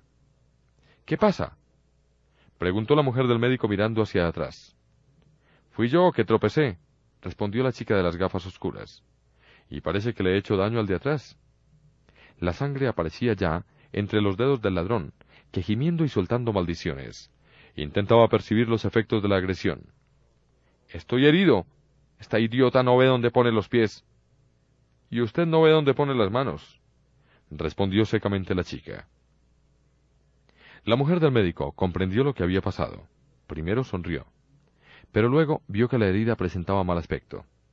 La sangre corría por la pierna del desgraciado y no tenían agua oxigenada ni mercromina, ni vendas, ni gasas, ni desinfectante alguno, nada. El médico preguntó, ¿Dónde está la herida? Aquí, aquí. ¿Dónde? En la pierna, ¿no lo ve? Me clavó el tacón del zapato. Tropecé, no he tenido la culpa. repitió la muchacha, pero inmediatamente estalló exasperada. Este cerdo que estaba metiéndome mano, ¿quién se cree el que soy? La mujer del médico intervino. Ahora lo que hay que hacer es lavar la herida, hacer la cura. ¿Y dónde hay agua? preguntó el ladrón. En la cocina, en la cocina hay agua, pero no tenemos por qué ir todos.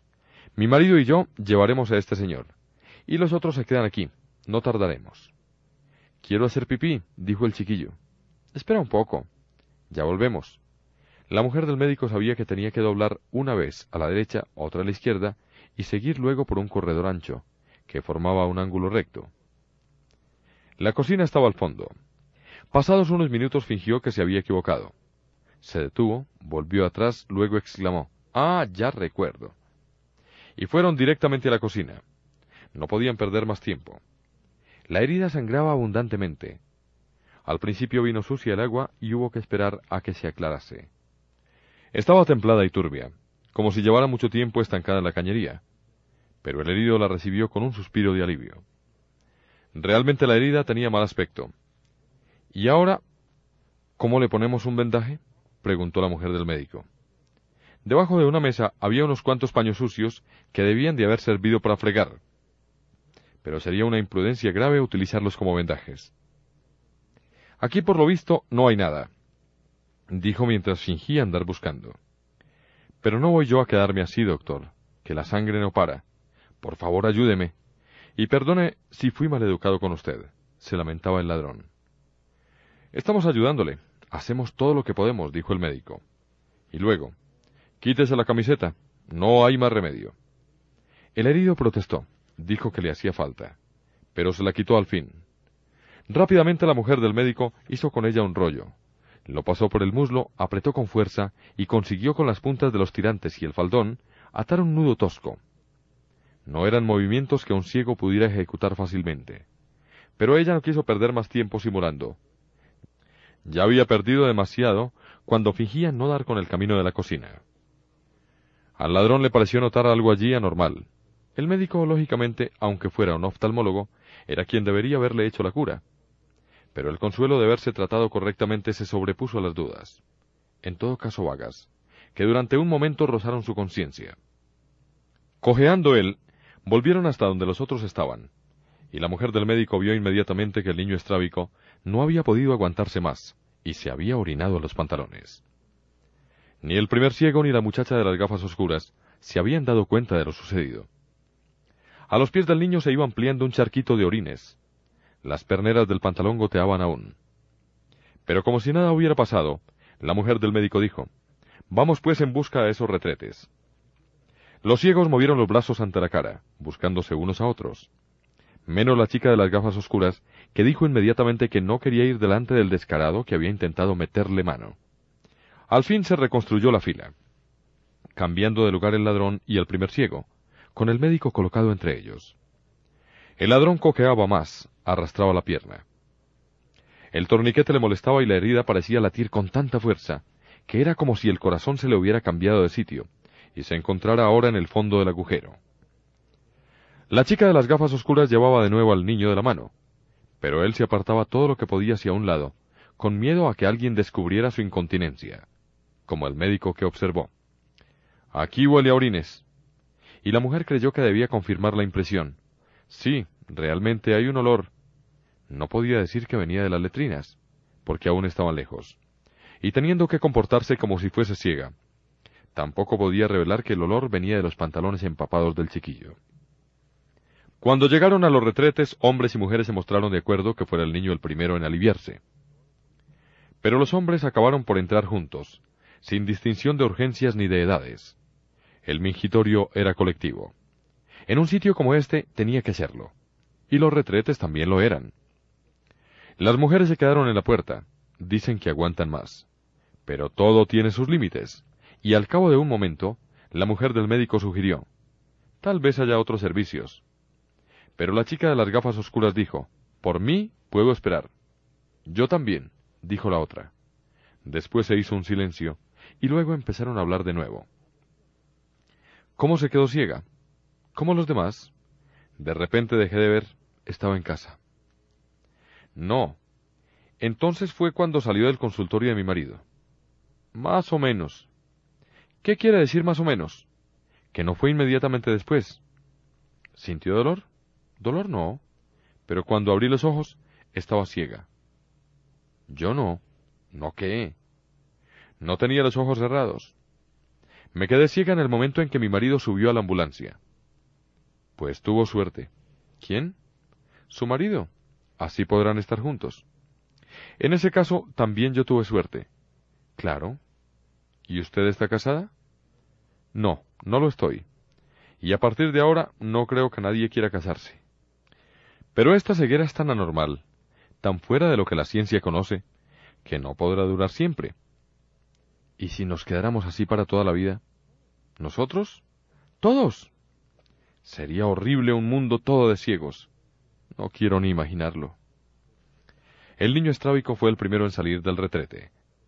Ni tenía por qué haber entrado. Traía los pantalones enrollados hasta media pierna, y se había quitado los calcetines. Dijo, Ya estoy aquí. La mano de la chica de las gafas oscuras se movió inmediatamente en dirección a la voz.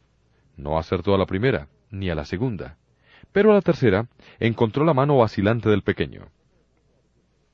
Poco después apareció el médico, y luego el primer ciego. Uno de ellos preguntó, ¿Dónde están? La mujer del médico había cogido ya un brazo del marido. El otro brazo fue tocado y agarrado por la chica de las gafas oscuras. El primer ciego no tuvo durante unos segundos quien lo amparase. Después alguien le puso una mano en el hombro. ¿Estamos todos? preguntó la mujer del médico. El de la pierna herida se ha quedado aliviando otra urgencia, respondió el marido.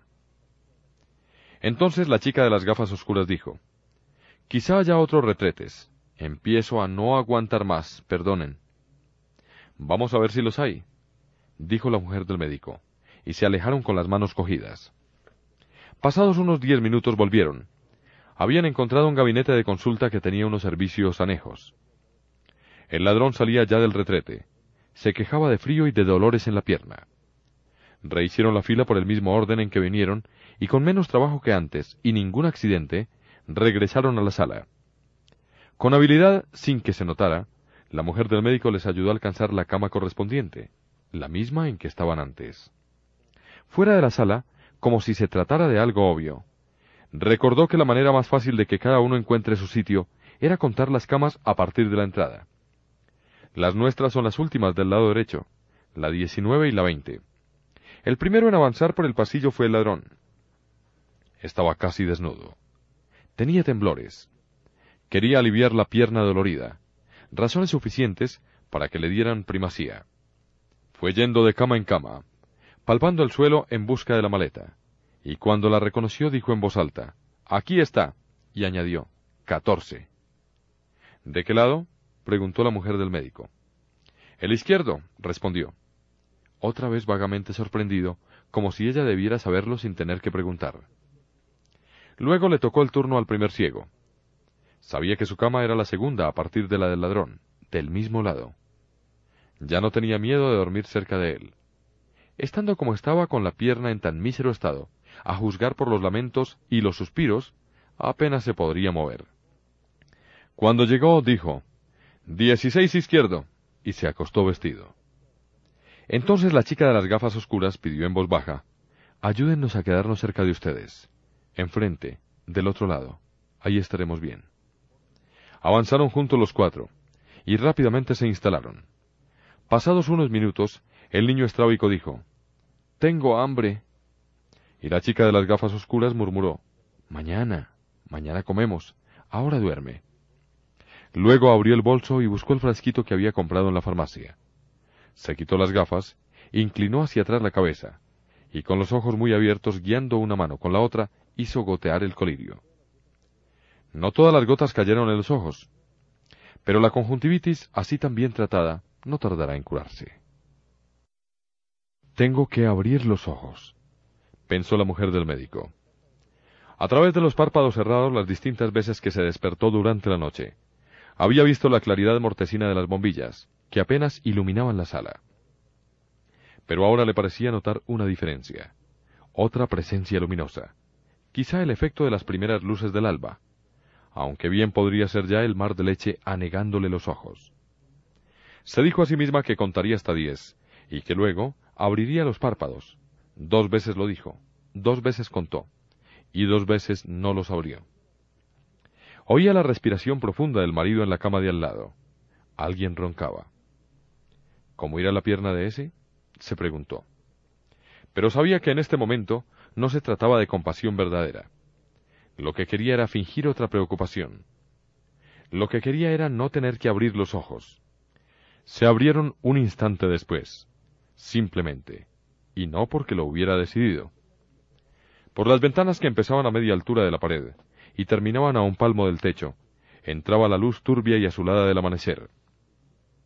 No estoy ciega, murmuró. Y luego, alarmada, se incorporó en la cama. Podía haberlo oído la chica de las gafas oscuras, que ocupaba la cama de enfrente. Estaba durmiendo. En la cama de al lado, la que estaba apoyada contra la pared, el niño dormía también. Hizo como yo, pensó la mujer del médico. Le ha dejado el sitio más protegido. Débiles murallas seríamos, solo una piedra en medio del camino, sin otra esperanza que la de que en ella tropiece el enemigo. Enemigo, qué enemigo. Aquí no va a venir nadie a atacarnos. Podríamos haber robado y asesinado ahí fuera, y no vendrían a detenernos. Nunca ese que robó el coche estuvo tan seguro de su libertad. Tan lejos estamos del mundo que pronto empezaremos a no saber quiénes somos. Ni siquiera se nos ha ocurrido preguntarnos nuestros nombres. ¿Y para qué? Ningún perro reconoce a otro perro por el nombre que le pusieron. Identifica por el olor y por él se da a identificar. Nosotros aquí somos como otra raza de perros. Nos conocemos por la manera de ladrar, por la manera de hablar. Lo demás, rasgos de la cara, color de los ojos, de la piel, del pelo, no cuenta. Es como si nada de eso existiera. Yo veo, todavía veo. ¿Pero hasta cuándo? La luz varió un poco. No podía ser la noche volviendo para atrás. Sería el cielo que por cubrirse de nubes atrasaría la mañana. De la cama del ladrón llegó un gemido. Si se le ha infectado la herida, pensó la mujer del médico, no tenemos nada para curarla, ningún recurso. El menor accidente en estas condiciones puede convertirse en una tragedia. Probablemente eso es lo que ellos están esperando. Que acabemos aquí uno tras otro.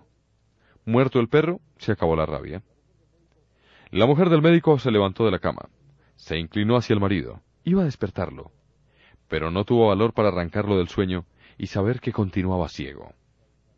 Descalza, paso a paso, fue hasta la cama del ladrón. Tenía los ojos abiertos, fijos. ¿Cómo está? susurró la mujer del médico.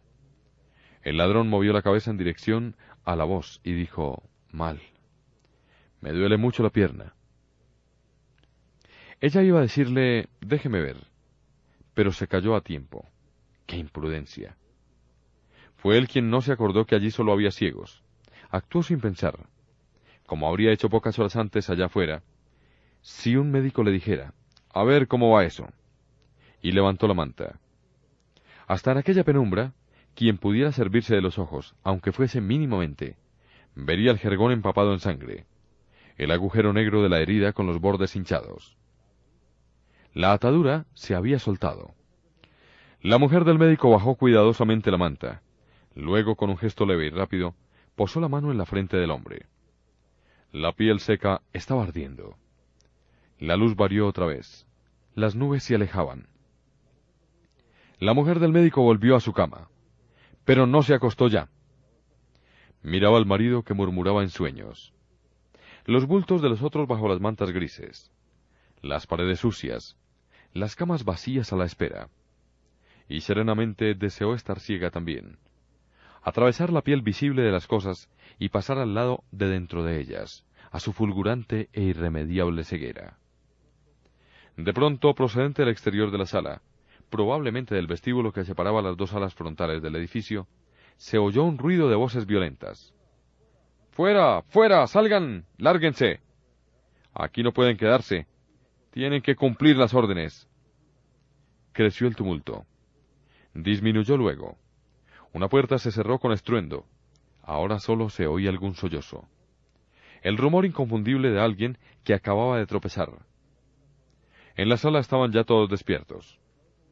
Con la cabeza vuelta hacia el lado de la entrada, no necesitaban ver para saber que también eran ciegos los que iban a entrar. La mujer del médico se levantó. Por su voluntad, habría ido a ayudar a los recién llegados. Les diría unas palabras de afecto, los guiaría hasta los camastros, les informaría, mire, esta es la siete del lado izquierdo, esta es la cuatro del lado derecho. No se equivoque, sí, aquí estamos seis, llegamos ayer, fuimos los primeros. Los nombres que importan. Uno creo que cometió un robo, el otro fue robado. Hay una muchacha misteriosa de gafas oscuras que se pone colirio en los ojos para tratar una conjuntivitis. ¿Que cómo sé yo que estoy ciega? Que son oscuras las gafas. Es que mi marido es oftalmólogo. Y ella fue a su consultorio. Sí, también él está aquí. Nos ha tocado a todos. Ah, es verdad. ¿Y el niño estrábico? No se movió. Solo le dijo el marido llegan más. El médico saltó de la cama.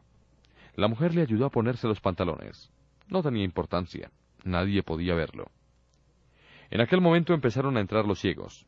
Eran cinco, tres hombres y dos mujeres. El médico dijo, levantando la voz, Tengan calma, no se precipiten. Aquí somos seis personas. ¿Cuántos son ustedes? Hay sitio para todos. Ellos no sabían cuántos eran. Cierto es que se habían tocado unos a otros. A veces tropezaron mientras eran empujados desde el ala izquierda hacia esta. Pero no sabían cuántos eran. Y no traían equipajes. Cuando, en la otra parte del edificio, despertaron ciegos y comenzaron a lamentarse, los otros los echaron sin contemplaciones, sin darle siquiera tiempo para despedirse de algún pariente o amigo que con ellos estuviera. Dijo la mujer del médico, lo mejor sería que se fueran numerando y diciendo cada uno quién es. Parados, los ciegos vacilaron. Pero alguien tenía que empezar. Dos hombres hablaron al mismo tiempo. Siempre pasa igual. Luego los dos se callaron. Y fue un tercero quien comenzó. Uno hizo una pausa. Parecía que iba a dar su nombre. Pero lo que dijo fue, soy policía. Y la mujer del médico pensó, no ha dicho cómo se llama. Seguro que sabe que eso aquí no tiene importancia. Ya otro hombre se estaba presentando. Dos. Y siguió el ejemplo del primero. Soy taxista. El tercer hombre dijo tres. Soy dependiente de farmacia. Después una mujer, cuatro. Soy camarera de hotel. Y la última, cinco. Soy oficinista. Es mi mujer. mi mujer. gritó el primer ciego. ¿Dónde estás? Dime dónde estás. Aquí. Estoy aquí. decía ella llorando y avanzando trémula por el pasillo, con los ojos desorbitados, las manos luchando contra el mar de leche que por ellos entraba. Más seguro, él avanzó hacia ella. ¿Dónde estás? ¿Dónde estás? murmuraba ahora como si rezase. Las manos se encontraron. Un instante después estaban abrazados. Eran un cuerpo solo. Los besos buscaban los besos. A veces se perdían en el aire porque no sabían dónde estaban los rostros, los ojos, la boca. La mujer del médico se agarró al marido, sollozando como si también ellos se hubieran encontrado. Pero lo que decía era, ¡qué desgracia la nuestra! ¡Qué fatalidad! Entonces se oyó la voz del niño estrábico, que preguntaba, ¿Y mi madre? Sentada en la cama del pequeño, la chica de las gafas oscuras murmuró, Vendrá, no te preocupes, vendrá. Aquí la verdadera casa de cada uno es el sitio donde duerme. Por eso no es extraño que el primer cuidado de los recién llegados fuese elegir cama, tal como habían hecho en la otra sala, cuando aún tenían ojos para ver. En el caso de la mujer del primer ciego, no cabía duda.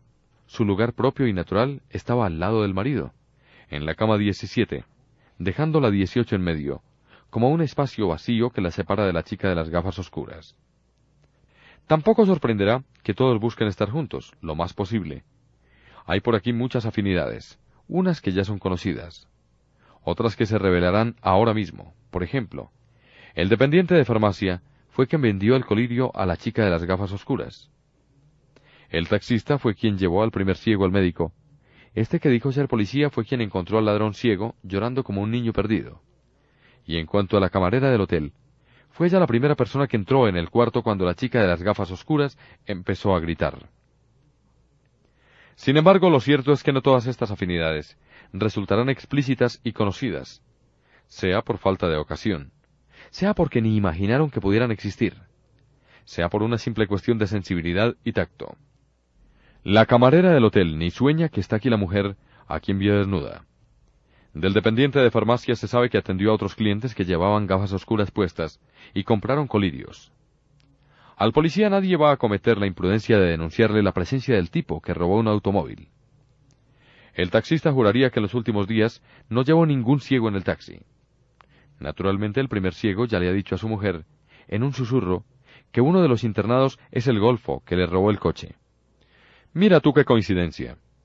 Pero como entre tanto supo que el pobre diablo está herido en una pierna, tuvo la generosidad de añadir, ya tiene castigo bastante. Y ella, por la inmensa tristeza de estar ciega, y la inmensa alegría de haber recuperado al marido, la alegría y la tristeza pueden andar unidas. No son como el agua y el aceite. Ni se acordó de que dos días antes dijo que daría un año de vida para que el golfo, palabra suya, se quedara ciego. Y si aún le turbaba el espíritu una última sombra de rencor, seguro que se disipó cuando oyó al herido gemir lastimosamente. Doctor, por favor, ayúdeme. Dejándose guiar por la mujer, el médico tanteaba delicadamente los bordes de la herida. Era lo único que podía hacer. Ni siquiera valía la pena lavarla.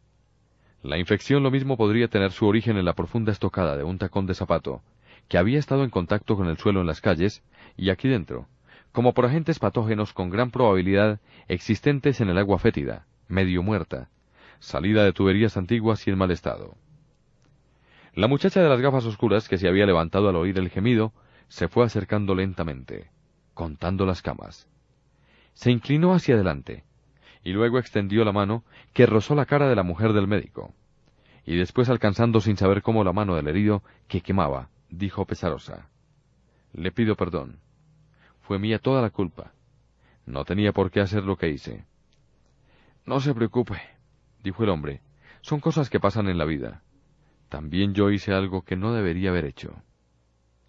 Casi cubriendo las últimas palabras, se oyó la voz áspera del altavoz. Atención, atención. Se comunica que la comida ha sido depositada a la entrada. Y también los productos de higiene y de limpieza. Tienen que salir primero los ciegos a recogerlo. El ala de los posibles contaminados será informada en el momento oportuno. Atención, atención, tienen la comida a la entrada. Saldrán primero los ciegos. confundido por la fiebre. El herido no entendió todas las palabras. Creyó que les ordenaban salir, que había terminado la reclusión, e hizo un movimiento para levantarse. Pero la mujer del médico lo retuvo. ¿A dónde va? ¿No ha oído lo que dicen? preguntó él. Que salgan los ciegos. Sí, pero para recoger la comida. El herido soltó un ah desalentado, y sintió de nuevo que el dolor le revolvía las carnes. Dijo el médico, Quédense aquí, iré yo. Voy contigo, dijo la mujer. Cuando salían de la sala, uno de los que acababa de llegar del ala opuesta preguntó, ¿Quién es ese? La respuesta vino del primer ciego. Es médico, un médico de los ojos. Esta sí que es buena, de lo mejor que he oído en mi vida, dijo el taxista. Nos ha tocado el único médico que no nos va a servir de nada. También nos ha tocado un taxista que no podrá llevarnos a ninguna parte, respondió sarcástica la chica de las gafas oscuras. La caja con la comida estaba en el zaguán. El médico le pidió a su mujer, guíame hasta la puerta de entrada. ¿Para qué? Voy a decirles que tenemos un enfermo con una infección grave, y que no tenemos medicinas. Recuerda el aviso. Sí, pero quizá ante un caso así. Lo dudo. También yo. Pero nuestra obligación es intentarlo. En el zaguán la luz del día aturdió a la mujer. Y no porque fuese demasiado intensa. Por el cielo pasaban nubes oscuras. Quizá estuviera lloviendo. He perdido la costumbre de la claridad. En tan poco tiempo, pensó. En aquel mismo instante, un guardián les gritó desde el portón. ¡Alto! ¡Atrás! Tengo orden de disparar. Y luego, en el mismo tono, apuntando el arma. Sargento, hay aquí unos tipos que quieren salir. No queremos salir, negó el médico. Pues les aconsejo que realmente no lo quieran, dijo el sargento mientras se acercaba, y asomando tras las rejas del portón, preguntó ¿Qué pasa? Una persona se hirió en una pierna y presenta una infección. Necesitamos inmediatamente antibióticos y otros medicamentos. Las órdenes que tengo son muy claras. Salir, no sale nadie. Entrar, solo comida. Si la infección se agrava, que es lo más seguro, el caso puede rápidamente acabar de la peor manera posible. Eso no es cosa mía. Hable entonces con sus superiores, dígaselo. Mire, ciego, con quien voy a hablar es con usted. Y le voy a decir una cosa. O vuelven usted y esa ahora mismo ahí dentro, o les pego un tiro. Vamos, dijo la mujer. No hay nada que hacer. No tienen ellos la culpa, están llenos de miedo y obedecen órdenes. No quiero creer que esté ocurriendo esto va contra toda regla de humanidad. Mejor es que lo creas, porque nunca te has encontrado ante una verdad tan evidente. ¿Aún están ahí? gritó el sargento. Voy a contar hasta tres. Si a las tres no han desaparecido de mi vista, pueden estar seguros de que no volverán a entrar. Uno, dos, tres. Fue verlo y no verlo, y a los soldados. Ni aunque fuera un hermano mío, no dijo a quién se refería si al hombre que había venido a pedir los medicamentos o al de la pierna infectada.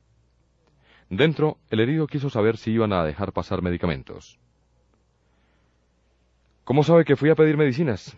le preguntó el médico. Pensando. Usted es médico. Lo siento mucho. Eso quiere decir que los medicamentos no van a venir. Sí. Ah, bien.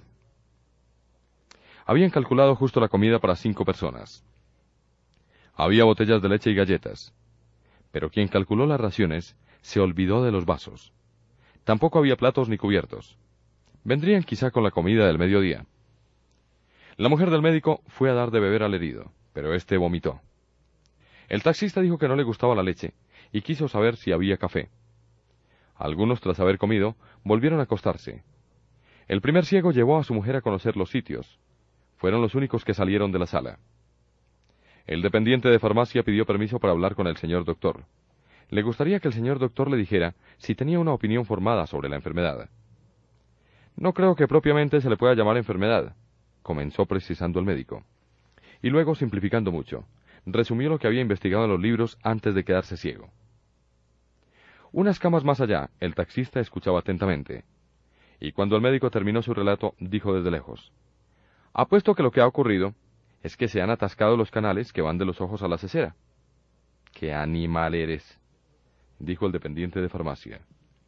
¿Quién sabe? El médico sonrió sin querer realmente. Los ojos no son más que unas lentes, como un objetivo. Es el cerebro quien realmente ve. Igual que en una película, la imagen aparece.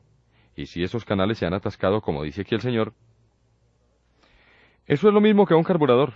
Si la gasolina no consigue llegar, el motor no trabaja y el coche no anda. Nada más sencillo, como ve, dijo el médico al dependiente de farmacia. ¿Y cuánto tiempo cree usted, doctor, que vamos a seguir aquí? preguntó la camarera de hotel. Por lo menos mientras estemos sin ver. ¿Y cuánto tiempo será eso? Francamente, no creo que lo sepa nadie. ¿Y es algo pasajero o va a ser para siempre? Ojalá lo supiera yo. La camarera suspiró. Y pasados unos momentos dijo, También me gustaría a mí saber qué fue de aquella chica. ¿Qué chica? preguntó el dependiente de farmacia. La del hotel. Qué impresión me hizo verla allí, en medio del cuarto, desnuda como vino al mundo. No llevaba más que unas gafas oscuras puestas. Y venga a gritar que estaba ciega. Lo más seguro es que fuera ella la que me pegó la ceguera a mí. La mujer del médico miró. Vio a la chica quitarse las gafas oscuras lentamente, disimulando el movimiento. Luego las metió debajo de la almohada, mientras preguntaba al niño estrábico, ¿Quieres otra galleta? Por primera vez desde que entraron allí, la mujer del médico se sintió como si estuviera detrás de un microscopio, observando el comportamiento de unos seres que ni siquiera podían sospechar su presencia. Y esto le pareció súbitamente indigno, obsceno. No tengo derecho a mirar si los otros no me pueden mirar a mí, pensó. Con mano trémula, la muchacha estaba poniéndose unas gotas de colirio. Así siempre podría decir que no eran lágrimas lo que brotaba de sus ojos. Cuando horas después el altavoz anunció que se podía ir a recoger la comida del mediodía, el primer ciego y el taxista se presentaron voluntarios para una misión en la que los ojos no eran indispensables, bastaba el tacto. Las cajas estaban lejos de la puerta que unía el zaguán con el corredor. Para encontrarlas tuvieron que caminar a gatas, barriendo el suelo ante ellos con un brazo extendido, mientras el otro hacía de tercera pata. Y si no encontraron mayor dificultad en regresar a la sala, fue porque la mujer del médico tuvo la idea, que justificó cuidadosamente, aduciendo su propia experiencia, de rasgar en tiras una manta, haciendo con ellas una especie de cuerda, una de cuyas puntas estaría siempre sujeta al tirador de fuera de la puerta de la sala, mientras la otra sería atada cada vez al tobillo de quien tuviese que salir a buscar la comida. Fueron los dos hombres. Vinieron los platos y los cubiertos. Pero los alimentos continuaban siendo para cinco. Lo más probable era que el sargento que mandaba el pelotón de guardia no supiera que había allí seis ciegos más. Dado que desde fuera del portón, aun estando atento a lo que ocurriera del lado de dentro de la puerta principal, solo por casualidad, en la sombra del zaguán, se vería pasar gente de una de las alas a la otra. El taxista se ofreció para reclamar la comida que faltaba, y fue solo, no quiso compañía. Que no somos cinco, somos once, gritó a los soldados y el mismo sargento le respondió desde fuera, Tranquilos, que van a ser muchos más. Y lo dijo con un tono que le debió parecer de mofa al taxista, si tenemos en cuenta lo que contó cuando volvió a la sala. Era como si me estuviera tomando el pelo. Repartieron la comida, cinco raciones divididas entre diez, porque el herido seguía sin querer comer. Solo pedía agua, que le mojasen la boca, por favor. Su piel quemaba. Como no podía soportar durante mucho tiempo el contacto y el peso de la manta sobre la herida, de vez en cuando descubría la pierna. Pero el aire frío de la sala lo obligaba a cubrirse de nuevo inmediatamente, y así horas y horas. Gemía intervalos regulares, con una especie de arranque sofocado, como si el dolor constante, firme, súbitamente se adensara antes de que pudiera agarrarlo y sostenerlo en los límites de lo soportable. Mediada la tarde, entraron tres ciegos más expulsados de la otra sala. Una de ellas era la empleada del consultorio. La mujer del médico la reconoció inmediatamente. Y los otros así lo había decidido el destino. Eran el hombre que había estado con la chica de las gafas oscuras en el hotel, y aquel policía grosero que la llevó a casa. Solo tuvieron tiempo para llegar a las camas y sentarse en ellas al azar. La empleada del consultorio lloraba desconsoladamente. Los dos hombres permanecían callados, como si no pudieran entender aún lo que les pasaba. De pronto se oyó llegada de la calle una confusión de gritos. Órdenes dadas a pleno pulmón, un vocerío inextricable. Los ciegos de la sala volvieron todos la cara para el lado de la puerta, esperando. No podían ver, pero sabían lo que iba a pasar en los minutos siguientes. La mujer del médico sentada en la cama, al lado del marido, dijo en voz baja, tenía que ocurrir. El infierno prometido va a empezar. Él le apretó la mano entre las suyas y murmuró, No te alejes. De ahora en adelante ya no podías hacer nada. Los gritos habían disminuido. Ahora se oían ruidos confusos en el zaguán. Eran los ciegos traídos en rebaño, que tropezaban unos con otros. Se agolpaban en el vano de las puertas. Unos pocos se habían desorientado, y fueron a parar a otras salas. Pero la mayoría trastabillando, agarrados en racimos o separados uno a uno, agitando afligido las manos como quien se está ahogando, entraron en la sala en torbellino, como si fueran empujados desde fuera por una máquina arrolladora. Cayeron unos cuantos, fueron pisoteados. Aprisionados en el estrecho pasillo, los ciegos poco a poco se fueron liberando por los espacios entre los camastros, y allí, como barco que en medio del temporal logra al fin entrar en puerto, tomaban posesión de su fondeadero personal, que era la cama, y protestaban diciendo que ya no cabía nadie más. Que los de atrás buscasen otro sitio. Desde el fondo el médico gritó que había más salas. Pero los pocos que se habían quedado sin cama tenían miedo de perderse en el laberinto que imaginaban. Salas, corredores, puertas cerradas, escaleras que sólo en el último momento descubrirían. Al fin comprendieron que no podrían seguir allí. Y buscando penosamente la puerta por donde habían entrado, se aventuraron en lo desconocido. Buscando un último y seguro refugio, los ciegos del segundo grupo, el de cinco, pudieron ocupar los camastros que entre ellos y los del primer grupo habían quedado vacíos. Solo el herido quedó aislado, sin protección, en la cama 14, lado izquierdo. Un cuarto de hora después, salvo algunas lamentaciones, unas quejas, unos ruidos discretos de gente que ordena sus cosas, la calma, que no la tranquilidad, volvió a la sala. Todas las camas estaban ahora ocupadas. La tarde llegaba a su fin. Las bombillas mortecinas parecían ganar fuerza. Entonces se oyó la voz seca del altavoz. Tal como había sido anunciado el primer día, repetían las instrucciones sobre el funcionamiento de las salas y las reglas que deberían obedecer los internos. El gobierno lamenta haberse visto forzado a ejercer enérgicamente lo que considera su derecho y su deber, proteger por todos los medios a su alcance a la población en la crisis que estamos atravesando, etcétera, etcétera. Cuando cayó la voz, se levantó un coro indignado de protestas. Estamos encerrados.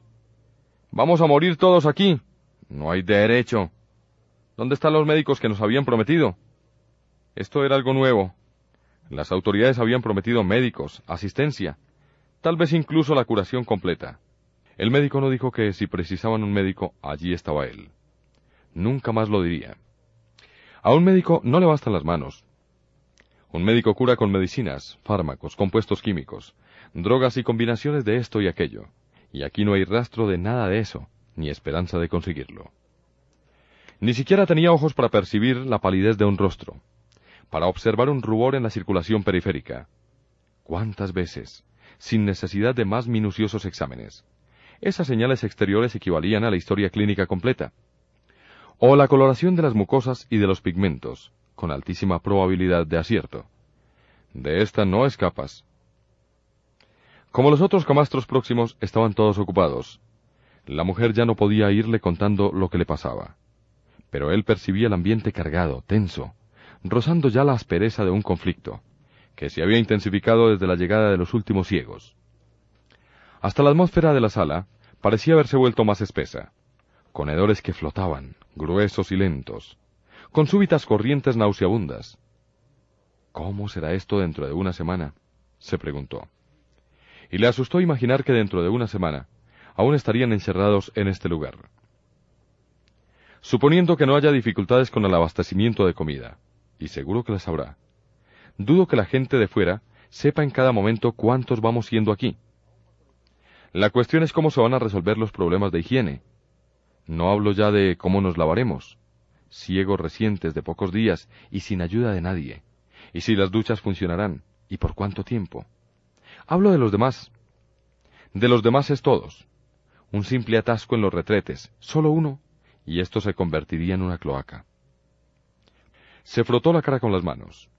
Sintió la aspereza de la barba de tres días. Es mejor así. Espero que no se les ocurra la idea de mandarnos hojas de afeitar y tijeras. En la maleta tenía todo lo que necesitaba para afeitarse, pero sabía que sería un error hacerlo. ¿Y dónde? ¿Dónde? No aquí, en la sala. En medio de todos estos. Cierto es que ella podría afeitarme. Pero los otros no tardarían en darse cuenta, y le sorprendería que alguien lo hiciera. Y allá adentro, en las duchas, aquella confusión. Dios santo. Qué falta nos hacen los ojos. Ver, ver. Aunque no fuese más que unas vagas sombras. Estar delante de un espejo.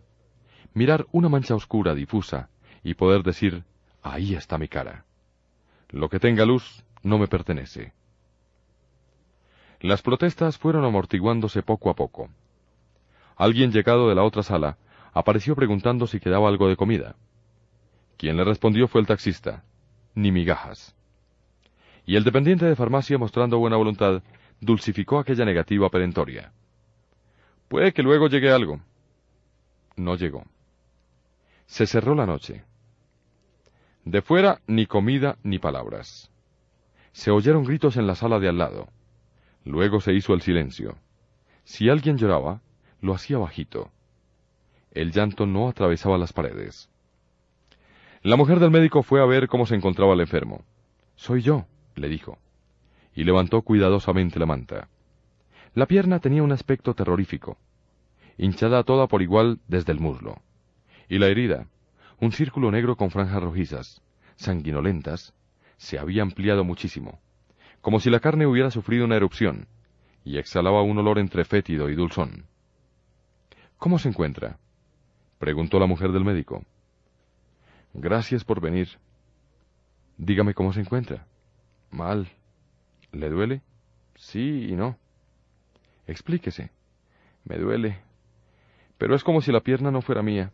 Está como separada del cuerpo. No sé cómo explicarlo. Es una impresión extraña. Como si estuviera aquí tumbado viendo cómo la pierna me duele. Eso es la fiebre. ¿Será? Haga ahora por dormir. La mujer del médico le posó la mano en la frente. Luego iba a retirarse, pero no tuvo tiempo ni de dar las buenas noches. El enfermo la agarró por un brazo y la atrajo, obligándola a acercar la cara. Sé que usted ve, dijo con una voz muy baja. La mujer del médico se estremeció y murmuró. ¿Se equivoca? ¿De dónde ha sacado eso? Veo como cualquiera de los que están aquí. No quiera engañarme, señora. Sé muy bien que ve. Pero descuide. No se lo voy a decir a nadie. Duerma, duerma. ¿No tiene confianza en mí? La tengo. No se fía de la palabra de un ladrón. Le he dicho ya que tengo confianza. Entonces, ¿por qué no me dice la verdad? Hablaremos mañana. Ahora duerma. Bueno, mañana, si llego.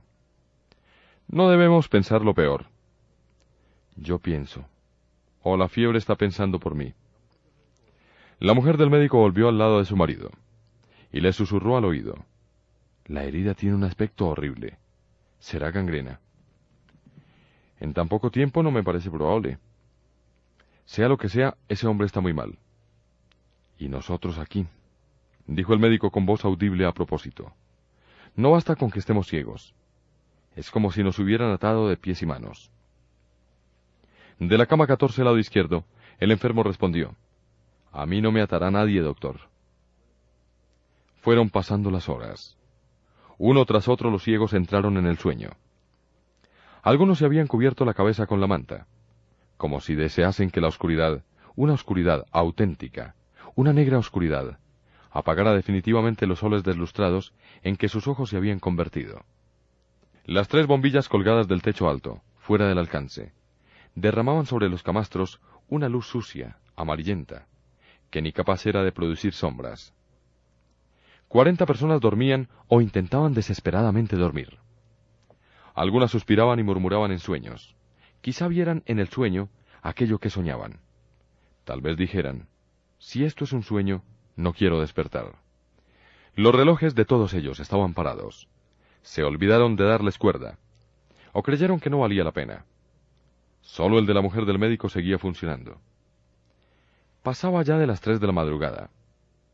Adelante, muy lentamente, apoyándose en los codos, el ladrón de coches alzó el cuerpo. No notaba la pierna, solo el dolor estaba allí. El resto había dejado de pertenecerle. Estaba rígida la articulación de la rodilla. Dejó caer el cuerpo hacia el lado de la pierna sana, que quedó colgando fuera de la cama. Luego, con las manos juntas por debajo del muslo, intentó mover en el mismo sentido la pierna herida.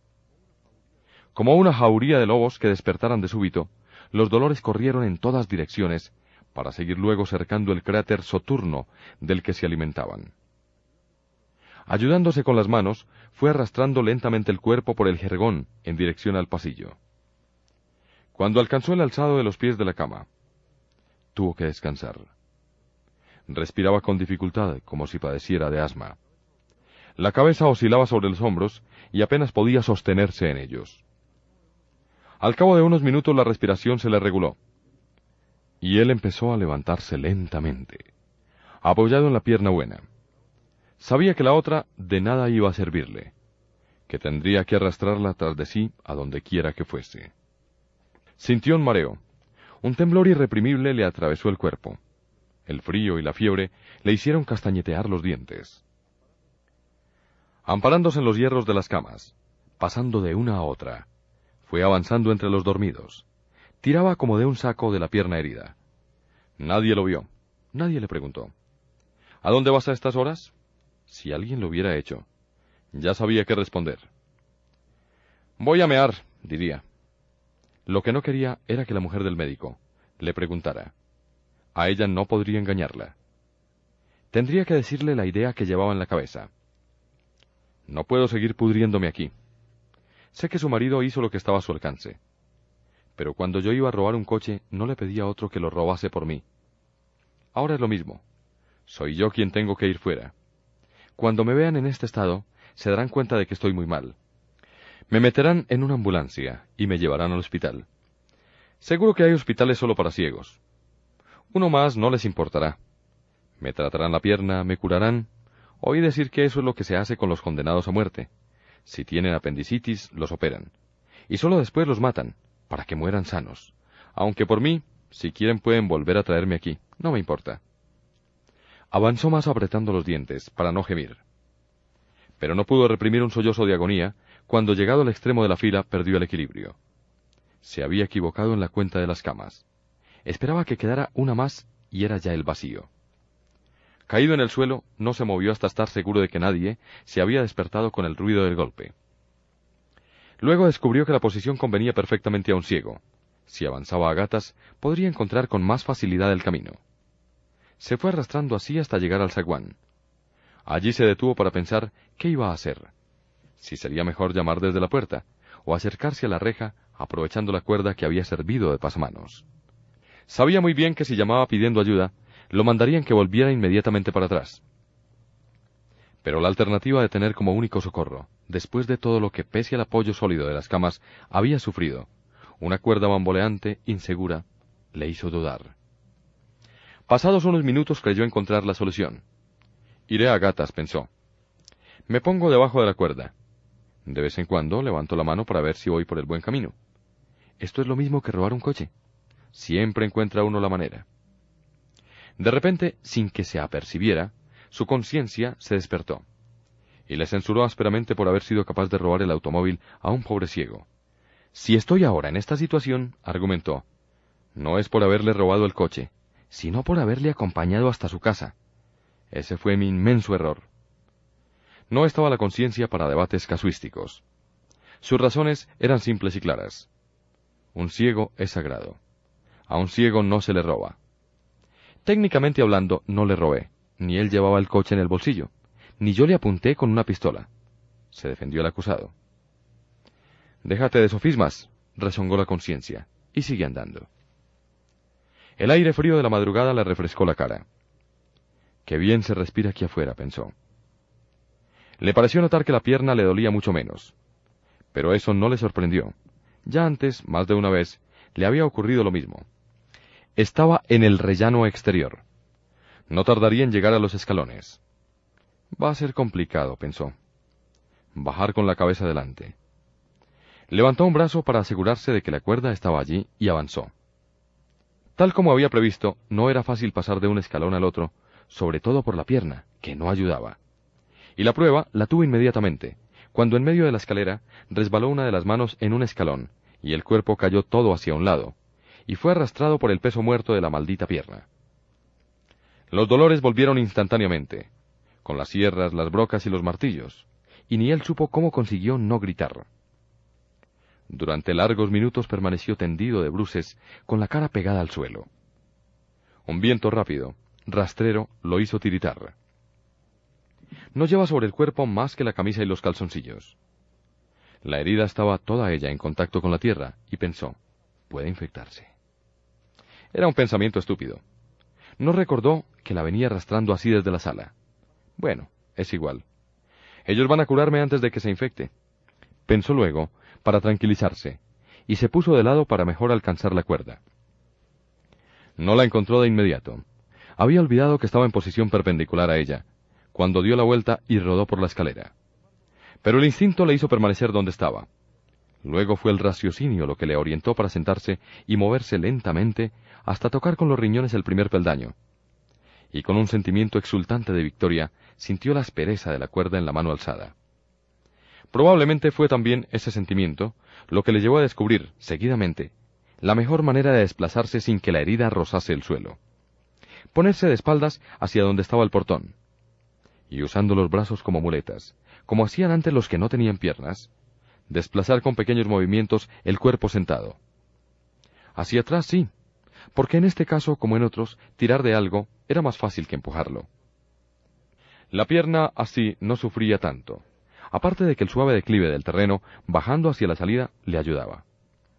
En cuanto a la cuerda, no había peligro de perderla, que casi le tocaba la cabeza. Se preguntaba si aún le faltaría mucho para llegar al portón. No era lo mismo ir por su pie. Y mejor aún con los dos, que avanzar a reculones, en desplazamientos de medio palmo o menos. Olvidando por un instante que estaba ciego, volvió la cabeza como para comprobar el espacio que le faltaba por recorrer, y encontró delante la misma blancura sin fondo. ¿Será de noche? ¿Será de día? se preguntó. Bueno, si fuera de día, me habrían visto ya. Además, solo hubo un desayuno, y fue hace muchas horas. Le asombraba el espíritu lógico que se iba descubriendo, la rapidez y el acierto de los razonamientos. Se veía a sí mismo diferente, otro hombre. Y si no fuera por la mala suerte de esta pierna, juraría que nunca en toda la vida se había encontrado tan bien. Sus espaldas golpearon con la parte inferior chapeada del portón. Había llegado. Metido en la garita para protegerse del frío, el soldado de guardia creyó oír un leve rumor que no había conseguido identificar. De todos modos no pensó que nadie pudiera acercarse desde dentro. Habría sido el movimiento del ramaje de los árboles las hojas que el viento hacía rozar contra la reja. Otro ruido le llegó repentinamente a los oídos. Pero este fue diferente. Un golpe, un choque, para ser más preciso, que no podía ser obra del viento. Nervioso el soldado salió de la garita empuñando el fusil automático y miró hacia el portón. No vio nada. Pero el ruido volvió a sonar más fuerte, ahora como de uñas que rasparan una superficie rugosa. La chapa del portón, pensó. Dio un paso hacia la tienda de campaña donde dormía el sargento. Pero lo contuvo el pensamiento de que si daba una falsa alarma, le iban a echar una bronca. A los sargentos no les gusta que los despierten, ni cuando hay motivo suficiente. Volvió a mirar hacia el portón y esperó tenso. Muy lentamente, en el espacio entre dos hierros verticales, como un fantasma, empezó a aparecer una cara blanca, la cara de un ciego. El miedo le heló la sangre al soldado y fue el miedo lo que le hizo apuntar su arma y disparar una ráfaga a quemarropa. El estruendo seco de las detonaciones hizo surgir de dentro de las tiendas inmediatamente, medio vestidos aún, a los soldados que componían el pelotón encargado de la guardia del manicomio, y de los que dentro de él estaban. El sargento ya estaba al mando de sus hombres. ¿Qué coño pasa? Un ciego, un ciego. balbuceó el soldado. ¿Dónde? Allí, e indicó el portón con el cañón del arma. No veo nada. Estaba allí, lo vi. Los soldados habían acabado de equiparse y esperaban alineados, fusil en mano. Encended el proyector, ordenó el sargento. Uno de los soldados subió a la plataforma del vehículo. Segundos después, el foco deslumbrante iluminó el portón enrejado y la fachada del edificio. No hay nadie, animal, dijo el sargento, y se disponía a soltar unas cuantas amenidades militares del mismo estilo, cuando vio que por debajo del portón se extendía, bajo la violenta luz del foco, un charco negro. Le diste de lleno, amigo, dijo. Después, recordando las órdenes rigurosas que había recibido, gritó Atrás. Eso se pega. Los soldados retrocedieron, medrosos, pero continuaron mirando el charco, que lentamente asomaba por entre las junturas de las piedras de la acera. ¿Crees que el tipo ese está muerto? preguntó el sargento. Tiene que estarlo. Le solté una ráfaga de lleno en la cara, respondió el soldado, contento ahora con su obvia demostración de puntería. En ese momento otro soldado gritó nervioso. Sargento. Sargento, mire ahí. En el rellano exterior de la escalera se veían unos cuantos ciegos, más de diez. ¡Quietos! No avancen, gritó el sargento. Un paso más y los achicharro a todos. En las ventanas de las casas de enfrente, algunas personas arrancadas del sueño por los disparos miraban asustadas a través de los cristales. Entonces el sargento gritó Que vengan cuatro a recoger el cuerpo. Como no podían ver ni contar, fueron seis los ciegos que se movieron. He dicho cuatro. gritó el sargento histéricamente. Los ciegos se tocaron, volvieron a tocarse. Dos se quedaron atrás. Los otros empezaron a andar a lo largo de la cuerda.